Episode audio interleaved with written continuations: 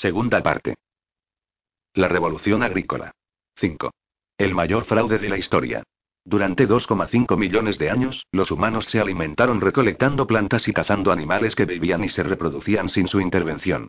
Homo erectus, Homo ergaster y los neandertales recogían higos silvestres y cazaban carneros salvajes sin decidir dónde arraigarían las higueras, en qué prado debería pastar un rebaño de carneros o qué macho cabrío inseminaría a qué cabra.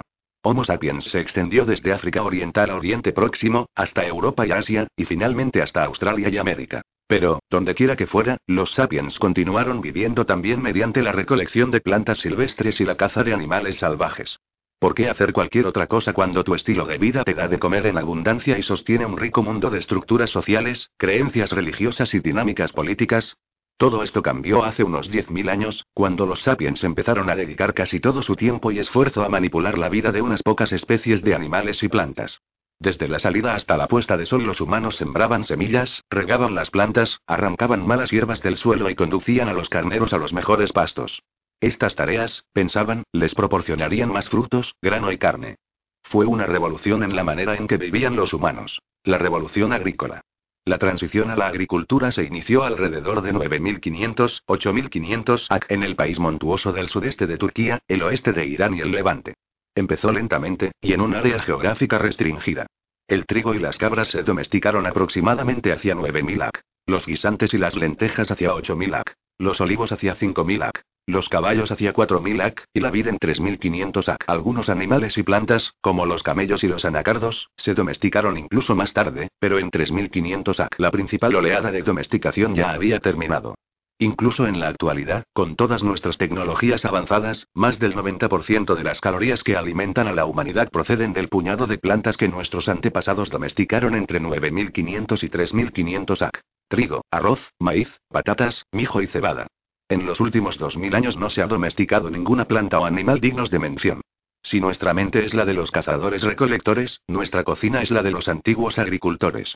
Antaño, los estudiosos creían que la agricultura se extendió desde un único punto de origen en Oriente Próximo hasta los cuatro extremos del mundo. En la actualidad, los entendidos están de acuerdo en que en otras partes del mundo surgió también la agricultura, pero no porque los agricultores de Oriente Próximo exportaran su revolución, sino de manera completamente independiente.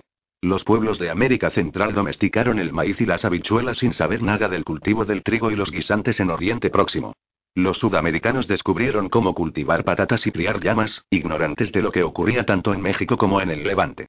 Los primeros revolucionarios en China domesticaron el arroz, el mijo y los cerdos.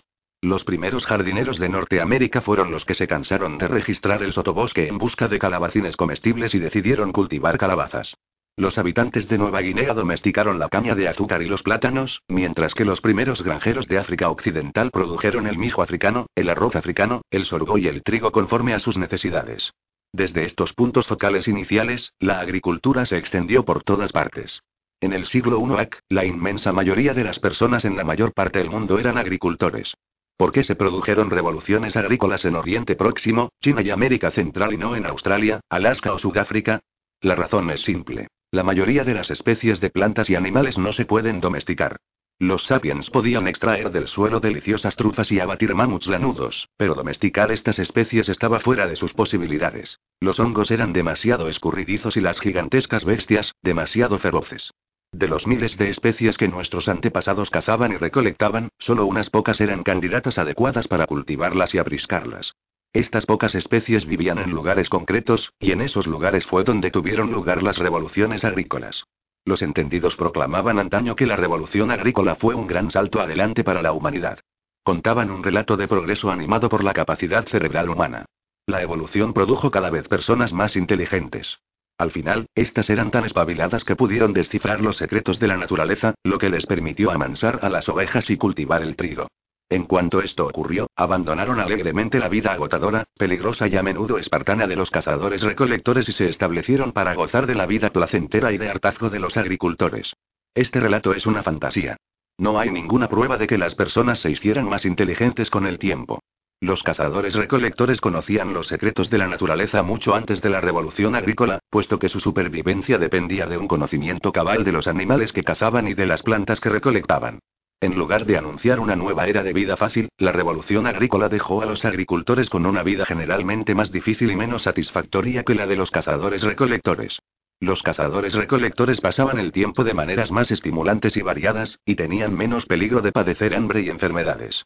Ciertamente, la revolución agrícola amplió la suma total de alimento a disposición de la humanidad, pero el alimento adicional no se tradujo en una dieta mejor o en más ratos de ocio, sino en explosiones demográficas y élites consentidas. El agricultor medio trabajaba más duro que el cazador-recolector medio, y a cambio obtenía una dieta peor. La revolución agrícola fue el mayor fraude de la historia. ¿Quién fue el responsable? Ni reyes, ni sacerdotes, ni mercaderes. Los culpables fueron un puñado de especies de plantas, entre las que se cuentan el trigo, el arroz y las patatas. Fueron estas plantas las que domesticaron a Homo sapiens, y no al revés. Pensemos por un momento en la revolución agrícola desde el punto de vista del trigo. Hace 10.000 años, el trigo era solo una hierba silvestre, una de muchas, confinada a una pequeña área de distribución en Oriente Próximo. De repente, al cabo de solo unos pocos milenios, crecía por todo el mundo. Según los criterios evolutivos básicos de supervivencia y reproducción, el trigo se ha convertido en una de las plantas de más éxito en la historia de la Tierra. En áreas como las grandes llanuras de Norteamérica, donde hace 10.000 años no crecía ni un solo tallo de trigo, en la actualidad se pueden recorrer centenares y centenares de kilómetros sin encontrar ninguna otra planta. En todo el mundo, el trigo cubre 2,25 millones de kilómetros cuadrados de la superficie del planeta, casi 10 veces el tamaño de Gran Bretaña. ¿Cómo pasó esta hierba de ser insignificante a ser ubicua? El trigo lo hizo manipulando a Homo sapiens para su conveniencia. Este simio había vivido una vida relativamente confortable cazando y recolectando hasta hace unos 10.000 años, pero entonces empezó a invertir cada vez más esfuerzos en el cultivo del trigo. En el decurso de un par de milenios, los humanos de muchas partes del mundo hacían poca cosa más desde la salida hasta la puesta de sol que cuidar de las plantas del trigo. No era fácil. El trigo les exigía mucho. Al trigo no le gustan las rocas y los guijarros, de manera que los sapiens se partían la espalda despejando los campos. Al trigo no le gusta compartir su espacio, agua y nutrientes con otras plantas, de modo que hombres y mujeres trabajaban durante largas jornadas para eliminar las malas hierbas bajo el sol abrasador. El trigo enfermaba, de manera que los sapiens tenían que estar atentos para eliminar gusanos y rollas. El trigo se hallaba indefenso frente a otros organismos a los que les gustaba comérselo, desde conejos a enjambres de langostas, de modo que los agricultores tenían que vigilarlo y protegerlo. El trigo estaba sediento, así que los humanos aportaban agua de manantiales y ríos para regarlo. Su insaciabilidad impulsó incluso a los sapiens a recoger heces de animales para nutrir el suelo en el que el trigo crecía. El cuerpo de Homo sapiens no había evolucionado para estas tareas. Estaba adaptado a trepar a los manzanos y a correr tras las gacelas, no a despejar los campos de rocas ni a acarrear barreños de agua. La columna vertebral, las rodillas, el cuello y el arco de los pies pagaron el precio. Los estudios de esqueletos antiguos indican que la transición a la agricultura implicó una serie de dolencias, como discos intervertebrales luxados, artritis y hernias. Además, las nuevas tareas agrícolas exigían tanto tiempo que las gentes se vieron obligadas a instalarse de forma permanente junto a sus campos de trigo. Esto cambió por completo su modo de vida. No domesticamos el trigo. El término domesticar procede del latín donus, que significa casa. ¿Quién vive en una casa? No es el trigo. Es el sapiens. ¿De qué manera convenció el trigo a Homo sapiens para cambiar una vida relativamente buena por una existencia más dura? ¿Qué le ofreció a cambio? Desde luego, no le ofreció una dieta mejor. Recordemos que los humanos son simios omnívoros que medran a base de una amplia variedad de alimentos. Los granos suponían solo una pequeña fracción de la dieta humana antes de la revolución agrícola. Una dieta basada en cereales es pobre en minerales y vitaminas, difícil de digerir y realmente mala para los dientes y las encías. El trigo no confirió seguridad económica a la gente. La vida de un campesino es menos segura que la de un cazador-recolector. Los cazadores-recolectores se basaban en decenas de especies para sobrevivir, y por lo tanto podían resistir los años difíciles incluso sin almacenes de comida conservada. Si la disponibilidad de una especie se reducía, podían recolectar y cazar otras especies. Hasta hace muy poco, las sociedades agrícolas se han basado para la mayor parte de su ingesta de calorías en una pequeña variedad de plantas domésticas. En muchas áreas se basaban en una única planta, como el trigo, las patatas o el arroz. Si las lluvias fallaban o llegaban plagas de langostas o si un hongo aprendía cómo infectar a esta especie alimentaria básica, los campesinos morían por miles y millones. El trigo tampoco podía ofrecer seguridad contra la violencia humana. Los primeros agricultores eran al menos tan violentos como sus antepasados cazadores-recolectores, si no más. Los agricultores tenían más posesiones y necesitaban terreno para plantar. La pérdida de tierras de pastos debido a las incursiones de vecinos podía significar la diferencia entre la subsistencia y la hambruna, de manera que había mucho menos margen para el compromiso. Cuando una banda de cazadores recolectores se veía acosada por un rival más fuerte, por lo general podía marcharse. Era difícil y peligroso, pero era factible. Cuando un enemigo fuerte amenazaba una aldea agrícola, la retirada significaba ceder los campos, las casas y los graneros. En muchos casos, esto condenaba a los refugiados a morirse de hambre. Por lo tanto, los agricultores tendían a quedarse en su tierra y a luchar hasta las últimas consecuencias. Muchos estudios antropológicos y arqueológicos indican que en las sociedades agrícolas simples, sin marcos políticos más allá de la aldea y la tribu, la violencia humana era responsable de un 15% de las muertes, incluido un 25% de las muertes de hombres. En la Nueva Guinea contemporánea, la violencia explica el 30% de las muertes de hombres en una sociedad tribal agrícola, los Dani, y el 35% en otra, los Enga. En Ecuador, quizá hasta el 50% de los Waorani adultos sufren una muerte violenta a manos de otro humano. Con el tiempo, la violencia humana se puso bajo control mediante el desarrollo de estructuras sociales mayores, ciudades, reinos y estados. Pero hicieron falta miles de años para construir estas estructuras políticas enormes y efectivas. La vida en las aldeas aportó ciertamente a los primeros agricultores algunos beneficios inmediatos, como una mejor protección contra los animales salvajes, la lluvia y el frío. Pero para la persona media, las desventajas probablemente sobrepasaban a las ventajas. Esto resulta difícil de apreciar por parte de las personas que viven en las sociedades prósperas de hoy en día. Debido a que gozamos de abundancia y seguridad, y puesto que nuestra abundancia y seguridad se han construido sobre los cimientos que estableció la revolución agrícola, suponemos que este fue una mejora maravillosa. Pero es erróneo juzgar miles de años de historia desde la perspectiva actual. Un punto de vista mucho más representativo es el de una niña de tres años de edad que muere de desnutrición en la China del siglo I porque los cultivos de su padre no han prosperado. ¿Acaso diría me estoy muriendo de desnutrición, pero dentro de dos mil años la gente tendrá comida abundante y vivirá en casas con aire acondicionado, de modo que mi sufrimiento es un sacrificio que vale la pena? ¿Qué es, pues, lo que el trigo ofrecía a los agriculturalistas, incluida esta niña china desnutrida? No ofrecía nada a la gente en tanto que individuos, pero sí confirió algo a Homo sapiens como especie. Cultivar trigo proporcionaba mucha más comida por unidad de territorio, y por ello permitió a Homo sapiens multiplicarse exponencialmente.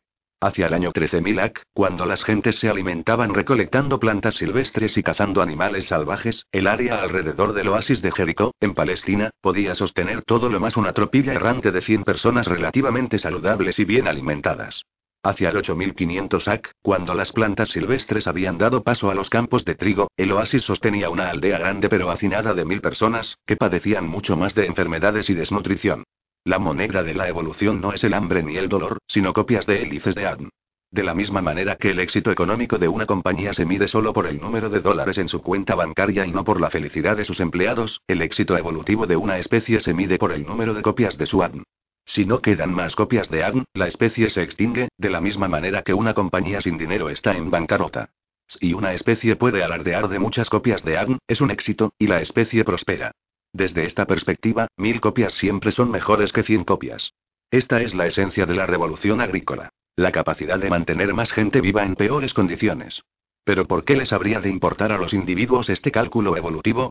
¿Por qué habría cualquier persona sana de reducir su propio nivel de vida simplemente para multiplicar el número de copias del genoma de Homo sapiens? Nadie consintió este trato. La revolución agrícola era una trampa. La trampa del lujo. El auge de la agricultura fue un acontecimiento muy gradual que se extendió a lo largo de siglos y de milenios.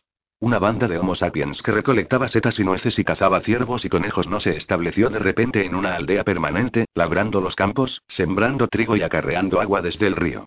El cambio tuvo lugar por fases, cada una de las cuales implicó solo una pequeña alteración de la vida cotidiana. Homo sapiens llegó a Oriente Próximo hace unos 70.000 años.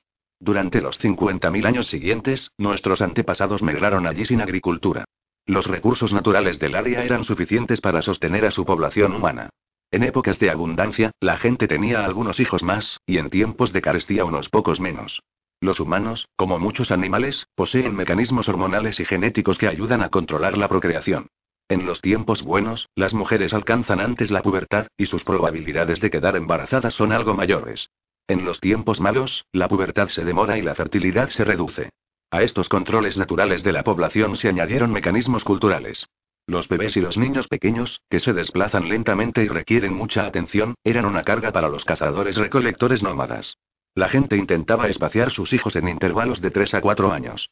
Las mujeres lo hacían amamantando a sus hijos continuamente y hasta una edad avanzada, dar de mamar continuamente reduce de manera significativa las probabilidades de quedar embarazada.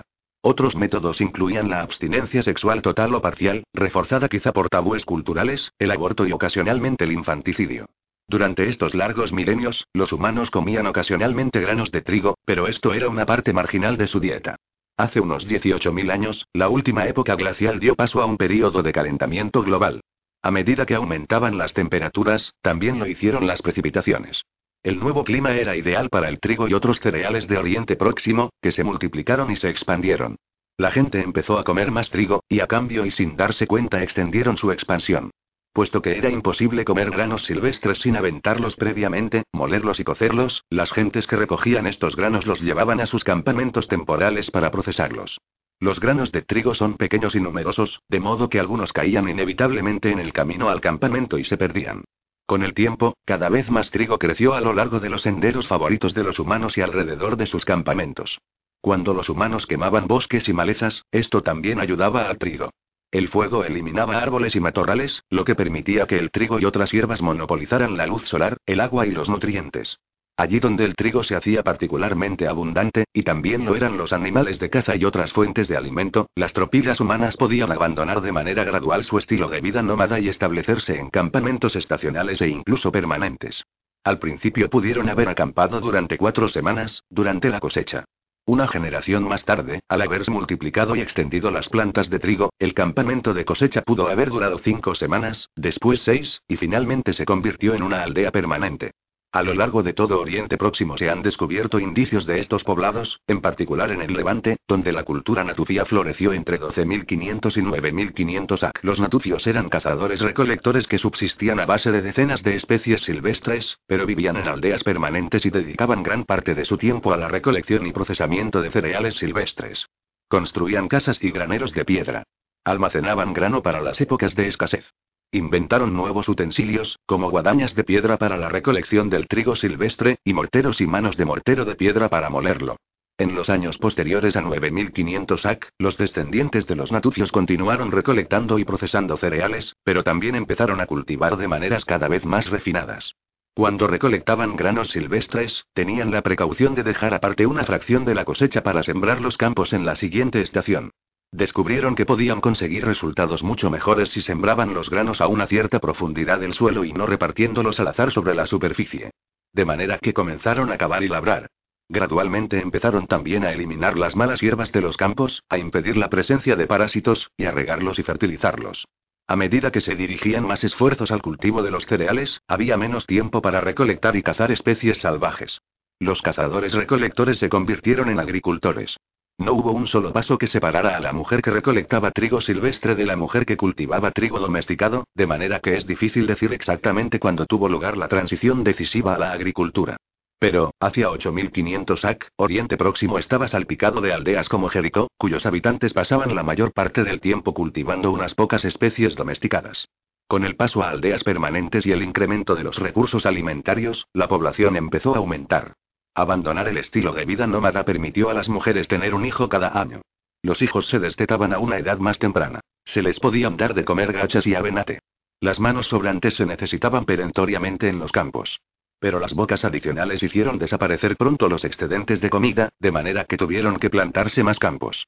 Cuando la gente empezó a vivir en poblados asolados por las enfermedades, cuando los niños se alimentaban más de cereales y menos de la leche materna, y cuando cada niño competía por sus gachas con más y más hermanos, la mortalidad infantil se disparó.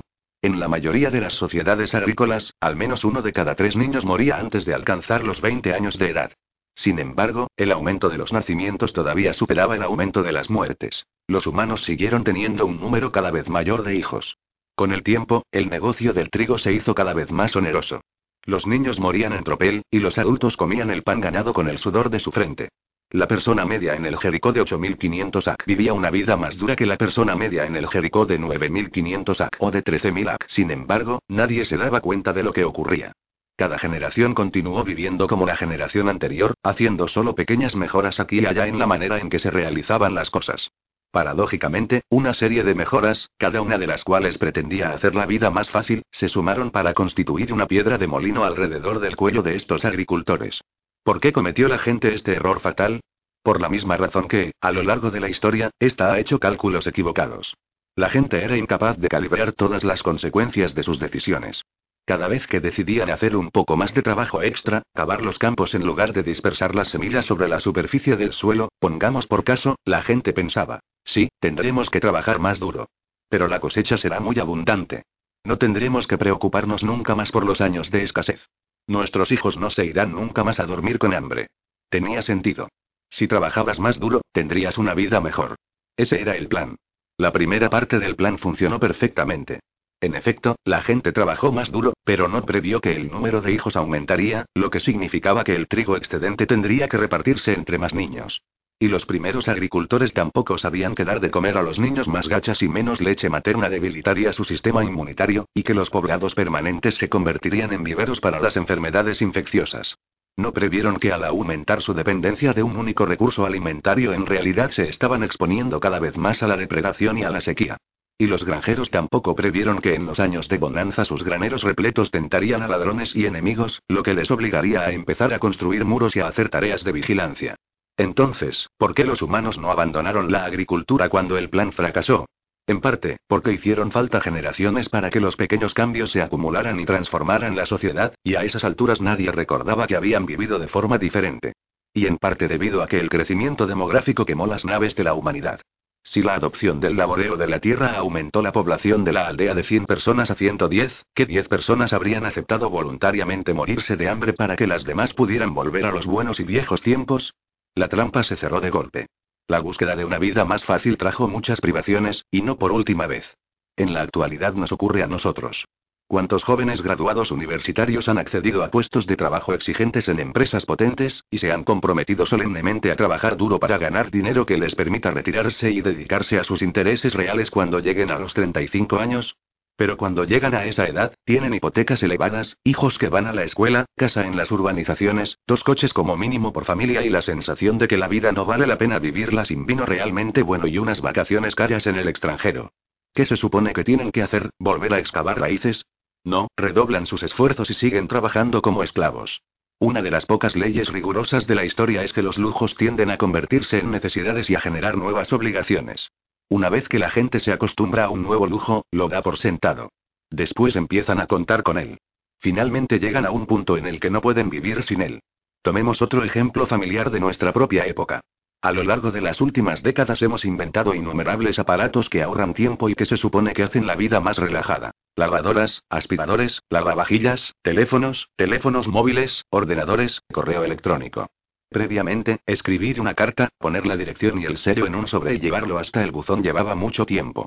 Para obtener la respuesta se tardaban días o semanas, quizá incluso meses.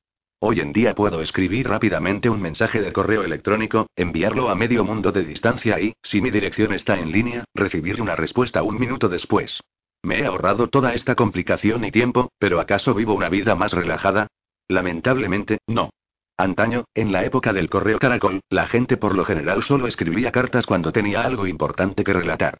En lugar de escribir lo primero que se les venía a la cabeza, consideraban detenidamente qué es lo que querían decir y cómo expresarlo en palabras. Luego esperaban recibir una respuesta parecidamente considerada. La mayoría de las personas escribían y recibían no más que unas cuantas cartas al mes, y rara vez se sentían obligadas a contestar de inmediato. En la actualidad recibo cada día decenas de mensajes de correo electrónico, todos de personas que esperan una respuesta célere. Pensábamos que ahorraríamos tiempo. En cambio, aceleramos el tráfago de la vida hasta 10 veces su anterior velocidad, haciendo que nuestros días sean más ansiosos y agitados. Aquí y allí, un ludita resistente se niega a abrir una cuenta de correo electrónico, de la misma manera que hace miles de años algunas bandas de humanos rehusaron dedicarse a la agricultura y de esta manera escaparon de la trampa del lujo. Pero la revolución agrícola no necesitaba que todas las cuadrillas de una región determinada se incorporaran al proceso. Solo hacía falta una. Una vez que una banda se establecía y empezaba a labrar la tierra, ya fuera en Oriente Próximo o en América Central, la agricultura era irresistible. Puesto que la agricultura creó las condiciones para el rápido crecimiento demográfico, los granjeros podían por lo general superar a los cazadores recolectores por una cuestión simplemente numérica. Los cazadores recolectores podían huir, abandonando sus terrenos de caza a favor del campo y los pastos, o tomar ellos mismos la azada. De un modo u otro, la antigua vida estaba condenada. El relato de la trampa del lujo supone una lección importante. La búsqueda de la humanidad de una vida más fácil liberó inmensas fuerzas de cambio que transformaron el mundo de maneras que nadie imaginaba ni deseaba.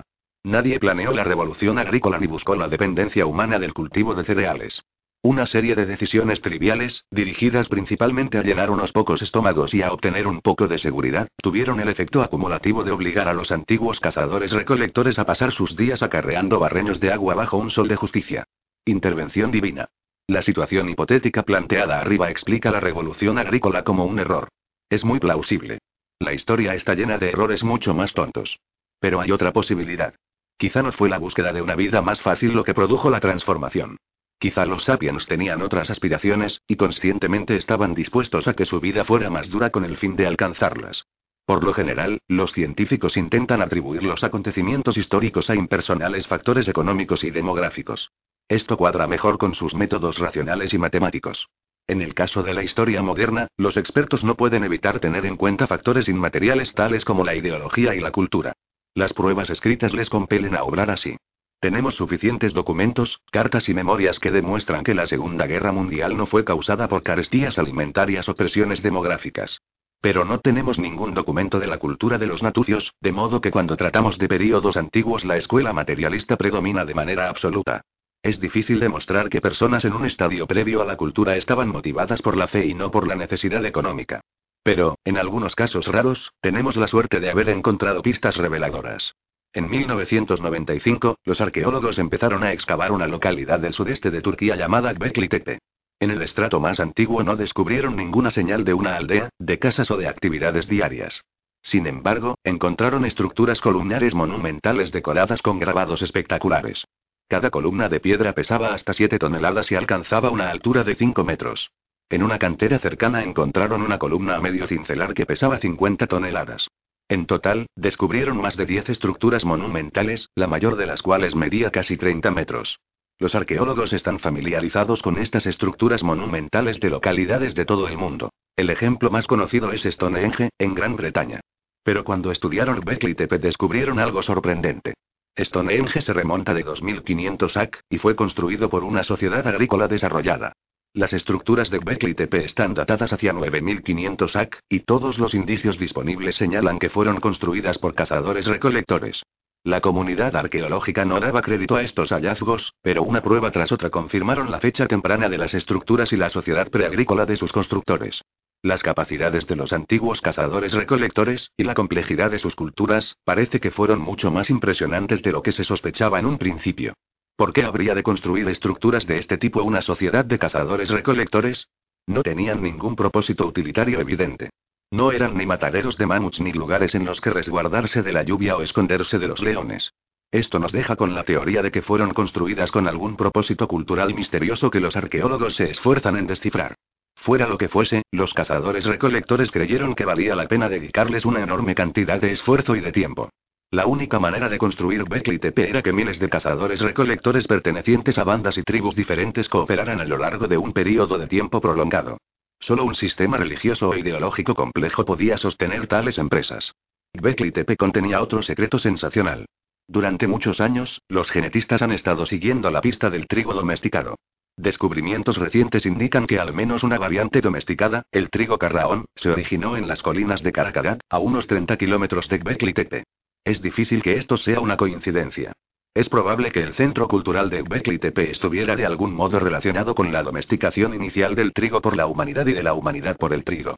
Con el fin de dar de comer a las gentes que construyeron y usaron las estructuras monumentales, se necesitaban cantidades de alimento particularmente grandes. Bien pudiera ser que los cazadores recolectores pasarán de recolectar trigo silvestre a un cultivo intensivo de trigo, no para aumentar sus recursos alimentarios normales, sino más bien para sostener la construcción y el funcionamiento de un templo. En la imagen convencional, los pioneros primero construían una aldea y, cuando ésta prosperaba, establecían un templo en el centro de la misma. Pero Beckley sugiere que primero pudo haberse construido el templo, y que posteriormente a su alrededor creció una aldea. Víctimas de la revolución. El acuerdo fáustico entre humanos y granos no fue el único trato que hizo nuestra especie. Se hizo otro convenio en relación con la suerte de animales tales como carneros, cabras, cerdos y gallinas. Las bandas nómadas que cazaban al acecho a los carneros alteraron gradualmente la constitución de los rebaños sobre los que depredaban. Este proceso se inició probablemente con la caza selectiva. Los humanos descubrieron que era ventajoso para ellos cazar únicamente a los moruecos adultos y ovejas viejas o enfermas. Exceptuaban de la caza a las hembras fértiles y a los corderos jóvenes con el fin de salvaguardar la vitalidad a largo plazo del rebaño local. El segundo paso pudo haber sido la defensa activa del rebaño frente a los depredadores, ahuyentando a leones, lobos y bandas humanas rivales. La cuadrilla pudo después haber apriscado al rebaño en un desfiladero estrecho con el fin de controlarlo y defenderlo mejor. Finalmente, la gente empezó a hacer una selección más cuidadosa de las ovejas con el fin de que se adecuaran a las necesidades humanas. Los carneros más agresivos, los que mostraban una mayor resistencia al control humano, eran los primeros en ser sacrificados. También lo fueron las hembras más flacas y curiosas. A los pastores no les gustan las ovejas cuya curiosidad las lleva lejos del rebaño. Con cada nueva generación, las ovejas se hicieron más gordas, más sumisas y menos curiosas. Alternativamente, los cazadores pudieron haber capturado y adoptado un cordero, engordarlo durante los meses de abundancia y sacrificarlo en la estación de escasez. En algún momento empezaron a tener un número mayor de dichos corderos. Algunos de ellos alcanzaron la pubertad y comenzaron a procrear. Los corderos más agresivos e indóciles fueron los primeros en ser sacrificados. A los corderos más sumisos y atractivos se les permitía vivir más y procrear. El resultado fue un rebaño de ovejas domesticadas y sumisas. Estos animales domesticados, ovejas, gallinas, asnos y otros, proporcionaban comida, carne, leche, huevos, materiales en bruto, pieles, lana, y potencia muscular. El transporte, la labor de la tierra, moler el grano y otras tareas que hasta entonces realizaba el vigor humano eran llevadas a cabo cada vez más por animales. En la mayoría de las sociedades agrícolas, la gente se centraba en el cultivo de plantas. Criar animales era una actividad secundaria. Pero también apareció un nuevo tipo de sociedad en algunos lugares, basada principalmente en la explotación de los animales. Las tribus de pastores. A medida que los humanos se extendían por el mundo, lo mismo hicieron sus animales domesticados. Hace 10.000 años, no había más que unos pocos millones de ovejas, vacas, cabras, cerdos y gallinas que vivían en unos pocos nichos afroasiáticos privilegiados. En la actualidad, el mundo alberga alrededor de mil millones de ovejas, mil millones de cerdos, más de mil millones de vacas y más de 25 mil millones de gallinas repartidos por todo el planeta. La gallina doméstica es el ave más ampliamente extendida de las que hayan existido nunca. Después de Homo sapiens, las vacas, los cerdos y las ovejas domésticas son los mamíferos grandes segundo, tercero y cuarto más extendidos por el mundo. Desde una perspectiva evolutiva estricta, la que mide el éxito por el número de copias de ADN, la revolución agrícola fue una maravillosa bendición para las gallinas, las vacas, los cerdos y las ovejas. Lamentablemente, la perspectiva evolutiva es una medida incompleta del éxito. Todo lo juzga según los criterios de supervivencia y reproducción, sin considerar el sufrimiento y la felicidad de los individuos. Tanto los pollos como las vacas domésticas pueden representar una historia de éxito evolutivo, pero también figuran entre los animales más desdichados que jamás hayan existido. La domesticación de los animales se basaba en una serie de prácticas brutales que con el paso de los siglos se hicieron todavía más crueles. La duración de la vida de los gallos salvajes es de 7, 12 años, y la de los bóvidos salvajes de unos 20, 25 años. En la naturaleza, la mayoría de los gallos y las vacas morían mucho antes, pero todavía tenían probabilidades de vivir durante un respetable número de años.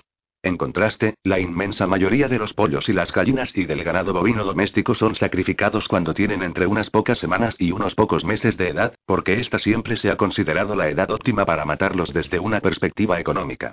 ¿Por qué seguir alimentando a un gallo durante tres años si ya ha alcanzado su peso máximo a los tres meses? A las gallinas ponedoras, las vacas lecheras y los animales de tiro se les permite a veces vivir muchos años, pero el precio es la subyugación a un modo de vivir completamente ajeno a sus instintos y deseos. Por ejemplo, es razonable suponer que los toros prefieren pasar sus días vagando por praderas abiertas en compañía de otros toros y vacas en lugar de tirar de carros y de arados bajo el yugo de un simio que empuña un látigo. Con el fin de convertir a toros, caballos, asnos y camellos en obedientes animales de tiro, se habían de quebrar sus instintos naturales y sus lazos sociales, se había de contener su agresión y sexualidad, y se había de reducir su libertad de movimientos. Los granjeros desarrollaron técnicas tales como encerrar a los animales dentro de rediles y jaulas, embridarlos con arneses y traillas, adiestrarlos con látigos y pullas para el ganado, y mutilarlos. El proceso de amansamiento casi siempre implica la castración de los machos. Esto reduce su agresividad y permite a los humanos controlar selectivamente la procreación del rebaño. En muchas sociedades de Nueva Guinea, la riqueza de una persona se ha determinado tradicionalmente por el número de cerdos que posee. Para asegurar que los cerdos no se vayan, los agricultores del norte de Nueva Guinea les cortan un gran pedazo de la nariz. Esto produce un agudo dolor cada vez que el cerdo intenta oliscar. Puesto que los cerdos no pueden encontrar comida ni hallar su camino sin olfatear, esta mutilación los hace completamente dependientes de sus dueños humanos. En otra región de Nueva Guinea ha sido habitual sacarles los ojos a los cerdos, de modo que ni siquiera pueden ver a dónde van. La industria lechera tiene sus propios métodos para obligar a los animales a hacer su voluntad. Vacas, cabras y ovejas solo producen leche después de parir terneros, cabritos y corderos, y solo mientras las crías maman. Para continuar obteniendo leche animal, un granjero necesita tener terneros, cabritos o corderos para que mamen, pero ha de impedirles que monopolicen la leche. Un método común a lo largo de la historia consistía en sacrificar a terneros y cabritos poco después de nacer, ordeñar a la madre continuamente y después hacer que quedara de nuevo preñada, y todavía hoy continúa siendo una técnica muy generalizada. En muchas granjas lecheras modernas, una vaca lechera vive por lo general unos cinco años antes de enviarla al matadero.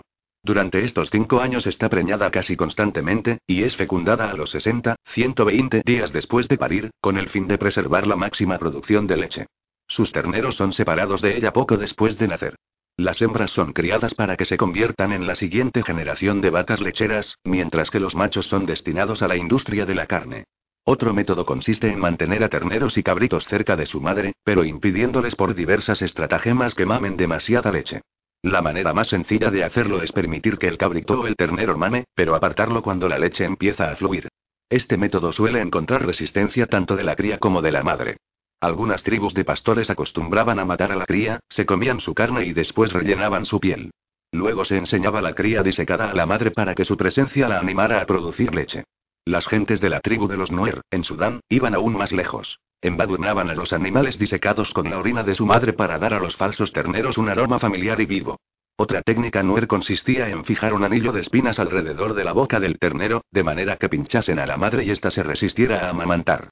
Los tuareg criadores de camellos en el Sahara solían pinchar o cortar partes de la nariz y del labio superior de las crías de camello con el fin de hacer que el amamantamiento fuera doloroso, con lo que los desanimaban a consumir demasiada leche. No todas las sociedades agrícolas eran tan crueles con sus animales de granja. La vida de algunos animales domésticos puede ser muy buena. Las ovejas que se crían por su lana, los perros y los gatos de compañía, los caballos de batalla y los caballos de carrera suelen gozar de condiciones confortables. Es sabido que el emperador romano Calígula quiso nombrar cónsul a su caballo favorito, Incitatus. A lo largo de la historia, pastores y agricultores han mostrado afecto por sus animales y han cuidado de ellos, al igual que muchos dueños de esclavos sentían afecto y se preocupaban por ellos. No era casualidad que reyes y profetas se calificaran a sí mismos de pastores y asimilaran la idea de que ellos y los dioses cuidaban de su gente como un pastor cuida su rebaño. Sin embargo, desde el punto de vista del rebaño, y no del pastor, es difícil evitar la impresión de que para la inmensa mayoría de los animales domésticos la revolución agrícola fue una catástrofe terrible. Su éxito evolutivo carece de importancia. Un rinoceronte salvaje que se halla al borde de la extinción está probablemente más satisfecho que un ternero que pasa su corta vida dentro de una caja minúscula, y que es engordado para producir jugosos bistecs. El satisfecho rinoceronte no está menos contento por ser uno de los últimos ejemplares de su especie. El éxito numérico de la especie del ternero es un pobre consuelo para el sufrimiento que el individuo soporta. Esta discrepancia entre éxito evolutivo y sufrimiento individual es quizá la lección más importante que podemos extraer de la revolución agrícola. Cuando estudiamos la historia de plantas como el trigo y el maíz, quizá la perspectiva puramente evolutiva tiene sentido. Pero en el caso de animales como los bóvidos, las ovejas y los sapiens, cada uno de ellos con un complejo mundo de sensaciones y emociones, hemos de considerar de qué manera el éxito evolutivo se traduce en experiencia individual. En los capítulos que siguen veremos, una y otra vez, que un aumento espectacular en el poder colectivo y en el éxito ostensible de nuestra especie iba acompañado de un gran sufrimiento individual. 6. Construyendo pirámides. La revolución agrícola es uno de los acontecimientos más polémicos de la historia. Algunos partidarios proclaman que puso a la humanidad en el camino de la prosperidad y el progreso. Otros insisten que la llevó a la perdición. Fue el punto de inflexión, dicen, en el que los sapiens se desprendieron de su simbiosis íntima con la naturaleza y salieron corriendo hacia la codicia y la alienación. Fuera cual fuese la dirección que tomara el camino, no había posibilidad de dar marcha atrás. La agricultura permitió que las poblaciones aumentaran de manera tan radical y rápida que ninguna sociedad agrícola compleja podría jamás volver a sustentarse si retornaba a la caza y la recolección. Hacia el año 10.000 AC, antes de la transición a la agricultura, la Tierra era el hogar de unos 5, 8 millones de cazadores-recolectores nómadas. En el siglo I DC, solo quedaban 1, 2 millones de cazadores-recolectores, principalmente en Australia, América y África, pero su número quedaba empequeñecido comparado con los 250 millones de agricultores en todo el mundo. La inmensa mayoría de los agricultores vivían en poblados permanentes y solo unos pocos eran pastores nómadas. El hecho de establecerse hacía que el territorio de la mayoría de las personas se redujera de manera espectacular. Los antiguos cazadores-recolectores solían vivir en territorios que ocupaban muchas decenas e incluso cientos de kilómetros cuadrados. El hogar era todo el territorio, con sus colinas, ríos, bosques y cielo abierto. Los campesinos, en cambio, pasaban la mayor parte de sus días laborando en un pequeño campo huerto, y su vida doméstica se centraba en una estructura confinada de madera, piedra o barro, que medía no más que unas pocas decenas de metros cuadrados. La casa. El campesino medio desarrolló un apego muy fuerte a esta estructura. Esta fue una revolución de gran alcance, cuyo impacto fue tanto psicológico como arquitectónico. En lo venidero, el apego a mi casa y la separación de los vecinos se convirtieron en el rasgo psicológico distintivo de un ser mucho más egocéntrico. Los nuevos territorios agrícolas no eran solo mucho más pequeños que los de los antiguos cazadores-recolectores, sino mucho más artificiales. Aparte del uso del fuego, los cazadores-recolectores hicieron pocos cambios deliberados en las tierras por las que vagaban. Los agricultores, en cambio, vivían en islas humanas artificiales que labraban laboriosamente a partir de las tierras salvajes circundantes. Talaban bosques, excavaban canales, desbrozaban campos, construían casas, cavaban surcos y plantaban árboles frutales en metódicas hileras. El hábitat artificial resultante estaba destinado únicamente a los humanos y a sus plantas y animales, y a menudo estaba cercado mediante paredes y setos. Las familias de agricultores hacían todo lo que podían para mantener alejadas las malas hierbas y los animales salvajes. Si estos intrusos conseguían introducirse, eran expulsados. Si persistían, sus antagonistas humanos buscaban maneras de exterminarlos. Alrededor del hogar se erigían defensas particularmente fuertes. Desde los albores de la agricultura hasta la actualidad, miles de millones de seres humanos armados con ramas, matamoscas, zapatos y sprays venenosos han librado una guerra implacable contra las diligentes hormigas, las furtivas cucarachas, las audaces arañas y los extraviados escarabajos que constantemente se infiltran en los domicilios humanos. Durante la mayor parte de la historia, estos enclaves de factura humana fueron muy pequeños, y estuvieron rodeados de extensiones de naturaleza indómita. La superficie de la Tierra mide unos 510 millones de kilómetros cuadrados, de los cuales 155 millones son de tierras. Hacia el año 1400 DC, la inmensa mayoría de los agricultores, junto con sus plantas y animales, se arracimaban en un área de solo 11 millones de kilómetros cuadrados, el 2% de la superficie del planeta. Todo el resto era demasiado frío, demasiado cálido, demasiado seco, demasiado húmedo o inadecuado por otras razones para el cultivo. Este minúsculo 2% de la superficie de la Tierra constituía el escenario en el que se desplegaba la historia. A la gente le resultaba difícil dejar sus islas artificiales. No podían abandonar sus casas, campos y graneros sin correr el riesgo de perderlos. Además, a medida que el tiempo pasaba, acumularon cada vez más cosas. Objetos, no fácilmente transportables, que los mantenían ligados. Los antiguos agricultores nos pueden parecer pobres de solemnidad, pero una familia media poseía más artefactos que toda una tribu de cazadores-recolectores. La llegada del futuro. Mientras que el espacio agrícola se encogía, el tiempo agrícola se expandía. Los cazadores-recolectores no solían invertir mucho tiempo pensando en la próxima semana o el mes siguiente. En cambio, los agricultores recorrían en su imaginación años y décadas hacia el futuro. Los cazadores-recolectores daban poca importancia al futuro porque vivían precariamente y solo podían conservar alimentos o acumular posesiones con dificultad. Desde luego, se dedicaron a una cierta planificación avanzada. Los ejecutores del arte rupestre de Chauvet, las Caux y Altamira pretendían, casi con toda seguridad, que éste persistiera durante generaciones. Las alianzas sociales y las rivalidades políticas eran asuntos a largo plazo. A menudo se tardaba años en devolver un favor o vengar un agravio. No obstante, en la economía de subsistencia de la caza y la recolección, había un límite obvio a esta planificación a largo plazo. Paradójicamente, les ahorró a los cazadores-recolectores muchas angustias. En realidad, no tenía sentido preocuparse por cosas sobre las que no podían influir. La revolución agrícola dio al futuro mucha más importancia de la que había tenido antes. Los agricultores, que tienen siempre en mente el futuro, trabajan a su servicio. La economía agrícola se basaba en un ciclo estacional de producción, que comprendía largos meses de cultivo seguidos de periodos de cosecha cortos e intensos. En la noche que seguía al final de una cosecha de abundante los campesinos podían celebrar por todo lo que tenían, pero al cabo de una semana o así, se levantaban de nuevo al alba para pasar un largo día en el campo. Aunque había comida suficiente para hoy, para la semana siguiente e incluso el mes siguiente, tenían que preocuparse por el año próximo y por el año posterior a este. La preocupación por el futuro se basaba no solo en los ciclos estacionales de producción, sino también en la incertidumbre fundamental de la agricultura. Puesto que la mayoría de las aldeas vivían cultivando una variedad muy limitada de plantas y animales domesticados, se hallaban a merced de las sequías, las inundaciones y la peste.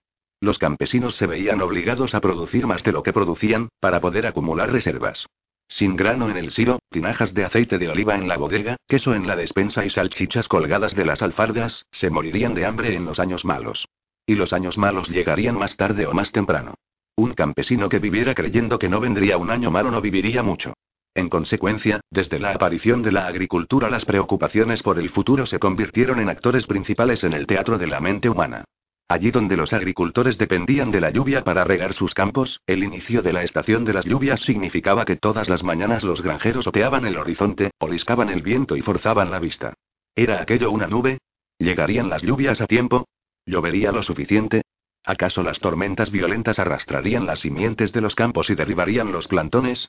Mientras tanto, en los valles de los ríos Éufrates, Indo y Amarillo, otros campesinos vigilaban, con no menos ansiedad, la altura del agua. Necesitaban que los ríos subieran con el fin de extender los fértiles sedimentos de la capa superficial de las tierras altas, y que permitieran que sus extensos sistemas de irrigación se llenaran de agua. Pero las crecidas excesivas o que llegaran en el momento inadecuado podían destruir sus campos tanto como una sequía. Los campesinos se preocupaban por el futuro no solo porque tenían más motivos para preocuparse, sino también porque podían hacer algo al respecto. Podían desbrozar otro campo, excavar otra acequia de irrigación, sembrar más plantas. El campesino ansioso era tan frenético y trabajaba tan duro como una hormiga agricultora en verano, sudaba para plantar olivos cuyo aceite sería prensado por sus hijos y sus nietos, y dejaba para el invierno o el año siguiente los alimentos que le apetecía comer hoy. El esfuerzo vinculado a la agricultura tuvo consecuencias trascendentales. Fue el fundamento de sistemas políticos y sociales a gran escala. Lamentablemente, los dirigentes campesinos casi nunca consiguieron la seguridad económica futura que tanto ansiaban mediante su duro trabajo en el presente. Por todas partes surgían gobernantes y élites, que vivían a costa de los excedentes de alimentos de los campesinos y que solo les dejaban con una mera subsistencia. Estos excedentes alimentarios confiscados impulsaron la política, las guerras, el arte y la filosofía. Construyeron palacios, fuertes, monumentos y templos. Hasta la época moderna tardía, más del 90% de los humanos eran campesinos que se levantaban cada mañana para labrar la tierra con el sudor de su frente. Los excedentes que producían alimentaban a la reducida minoría de élites, reyes, funcionarios gubernamentales, soldados, sacerdotes, artistas y pensadores, que llenan los libros de historia. La historia es algo que ha hecho muy poca gente mientras que todos los demás araban los campos y acarreaban barrenos de agua. Un orden imaginado. Los excedentes de alimentos producidos por los campesinos, junto con una nueva tecnología del transporte, acabaron permitiendo que cada vez más gente se hacinara primero en aldeas grandes, después en pueblos y, finalmente, en ciudades, todas ellas unidas por nuevos reinos y redes comerciales. Sin embargo, para sacar partido de estas nuevas oportunidades, los excedentes de alimentos y el transporte mejorado no eran suficientes. El simple hecho de que se pueda dar de comer a mil personas en el mismo pueblo o a un millón de personas en el mismo reino no garantiza que puedan ponerse de acuerdo en cómo dividir la tierra y el agua, en cómo zanjar disputas y conflictos, y en cómo actuar en épocas de sequía o de guerra. Y si no se puede llegar a ningún acuerdo, los conflictos se extienden, aunque los almacenes estén repletos. No fue la carestía de los alimentos lo que causó la mayor parte de las guerras y revoluciones de la historia. La Revolución Francesa fue encabezada por abogados ricos, no por campesinos hambrientos. La República Romana alcanzó su máximo apogeo en el siglo I AC, cuando flotas cargadas de tesoros procedentes de todo el Mediterráneo enriquecían a los romanos superando los sueños más visionarios de sus antepasados. Y, sin embargo, fue en ese momento de máxima prosperidad cuando el orden político romano se desplomó en una serie de mortíferas guerras civiles. Yugoslavia tenía en 1991 recursos suficientes para alimentar a todos sus habitantes, y aún así se desintegró en un baño de sangre terrible. El problema de raíz de dichos desastres es que los humanos evolucionaron durante millones de años en pequeñas bandas de unas pocas decenas de individuos. Los pocos milenios que separan la revolución agrícola de la aparición de ciudades, reinos e imperios no fueron suficientes para permitir la evolución de un instinto de cooperación en masa. A pesar de la carencia de estos instintos biológicos, durante la era de los cazadores-recolectores, cientos de extraños pudieron cooperar gracias a sus mitos compartidos. Sin embargo, dicha cooperación era laxa y limitada. Cada cuadrilla de sapiens continuó desarrollando su vida de manera independiente y proveyendo la mayor parte de sus necesidades. Un sociólogo arcaico que hubiera vivido hace 20.000 años, que no tuviera conocimiento de los acontecimientos que siguieron a la revolución agrícola, bien pudiera haber llegado a la conclusión de que la mitología tenía muy pocas posibilidades de salir airosa. Los relatos sobre espíritus ancestrales y tótems tribales eran lo bastante fuertes para permitir que 500 personas intercambiaran conchas marinas, celebraran un festival ocasional y unieran fuerzas para exterminar a una banda de neandertales, pero nada más. La mitología, habría pensado el sociólogo de la antigüedad, no podría haber capacitado a millones de extraños para cooperar cada día. Pero esto resultó ser erróneo. Aconteció que los mitos son más fuertes de lo que nadie podía haber imaginado. Cuando la revolución agrícola abrió oportunidades para la creación de ciudades atestadas e imperios poderosos, la gente inventó relatos acerca de grandes dioses, patrias y sociedades anónimas para proporcionar los vínculos sociales necesarios. Aunque la evolución humana seguía arrastrándose a su paso usual de caracol, la imaginación humana construía asombrosas redes de cooperación en masa, distintas a cualesquiera otras que se hubieran visto en la Tierra. Hacia el año 8500 AC, los mayores poblados del mundo eran aldeas como Jericó, en la que vivían unos pocos cientos de individuos. Hacia 7000 AC, la ciudad de Ataliuk, en Anatolia, contaba entre 5000 y 10000 habitantes, probablemente el mayor poblado del mundo de la época. Durante el quinto y cuarto milenio AC, en el creciente fértil surgieron ciudades con decenas de miles de habitantes, y cada una de ellas dominaba sobre muchos pueblos de las inmediaciones. En 3100 AC, todo el valle del Nilo inferior fue unificado en el primer reino egipcio. Sus faraones gobernaban sobre miles de kilómetros cuadrados y cientos de miles de personas. Hacia el año 2250 AC, Sargón el Grande forjó el primer imperio, el Acadio. Se jactaba de tener un millón de súbditos y un ejército permanente de 5.400 soldados.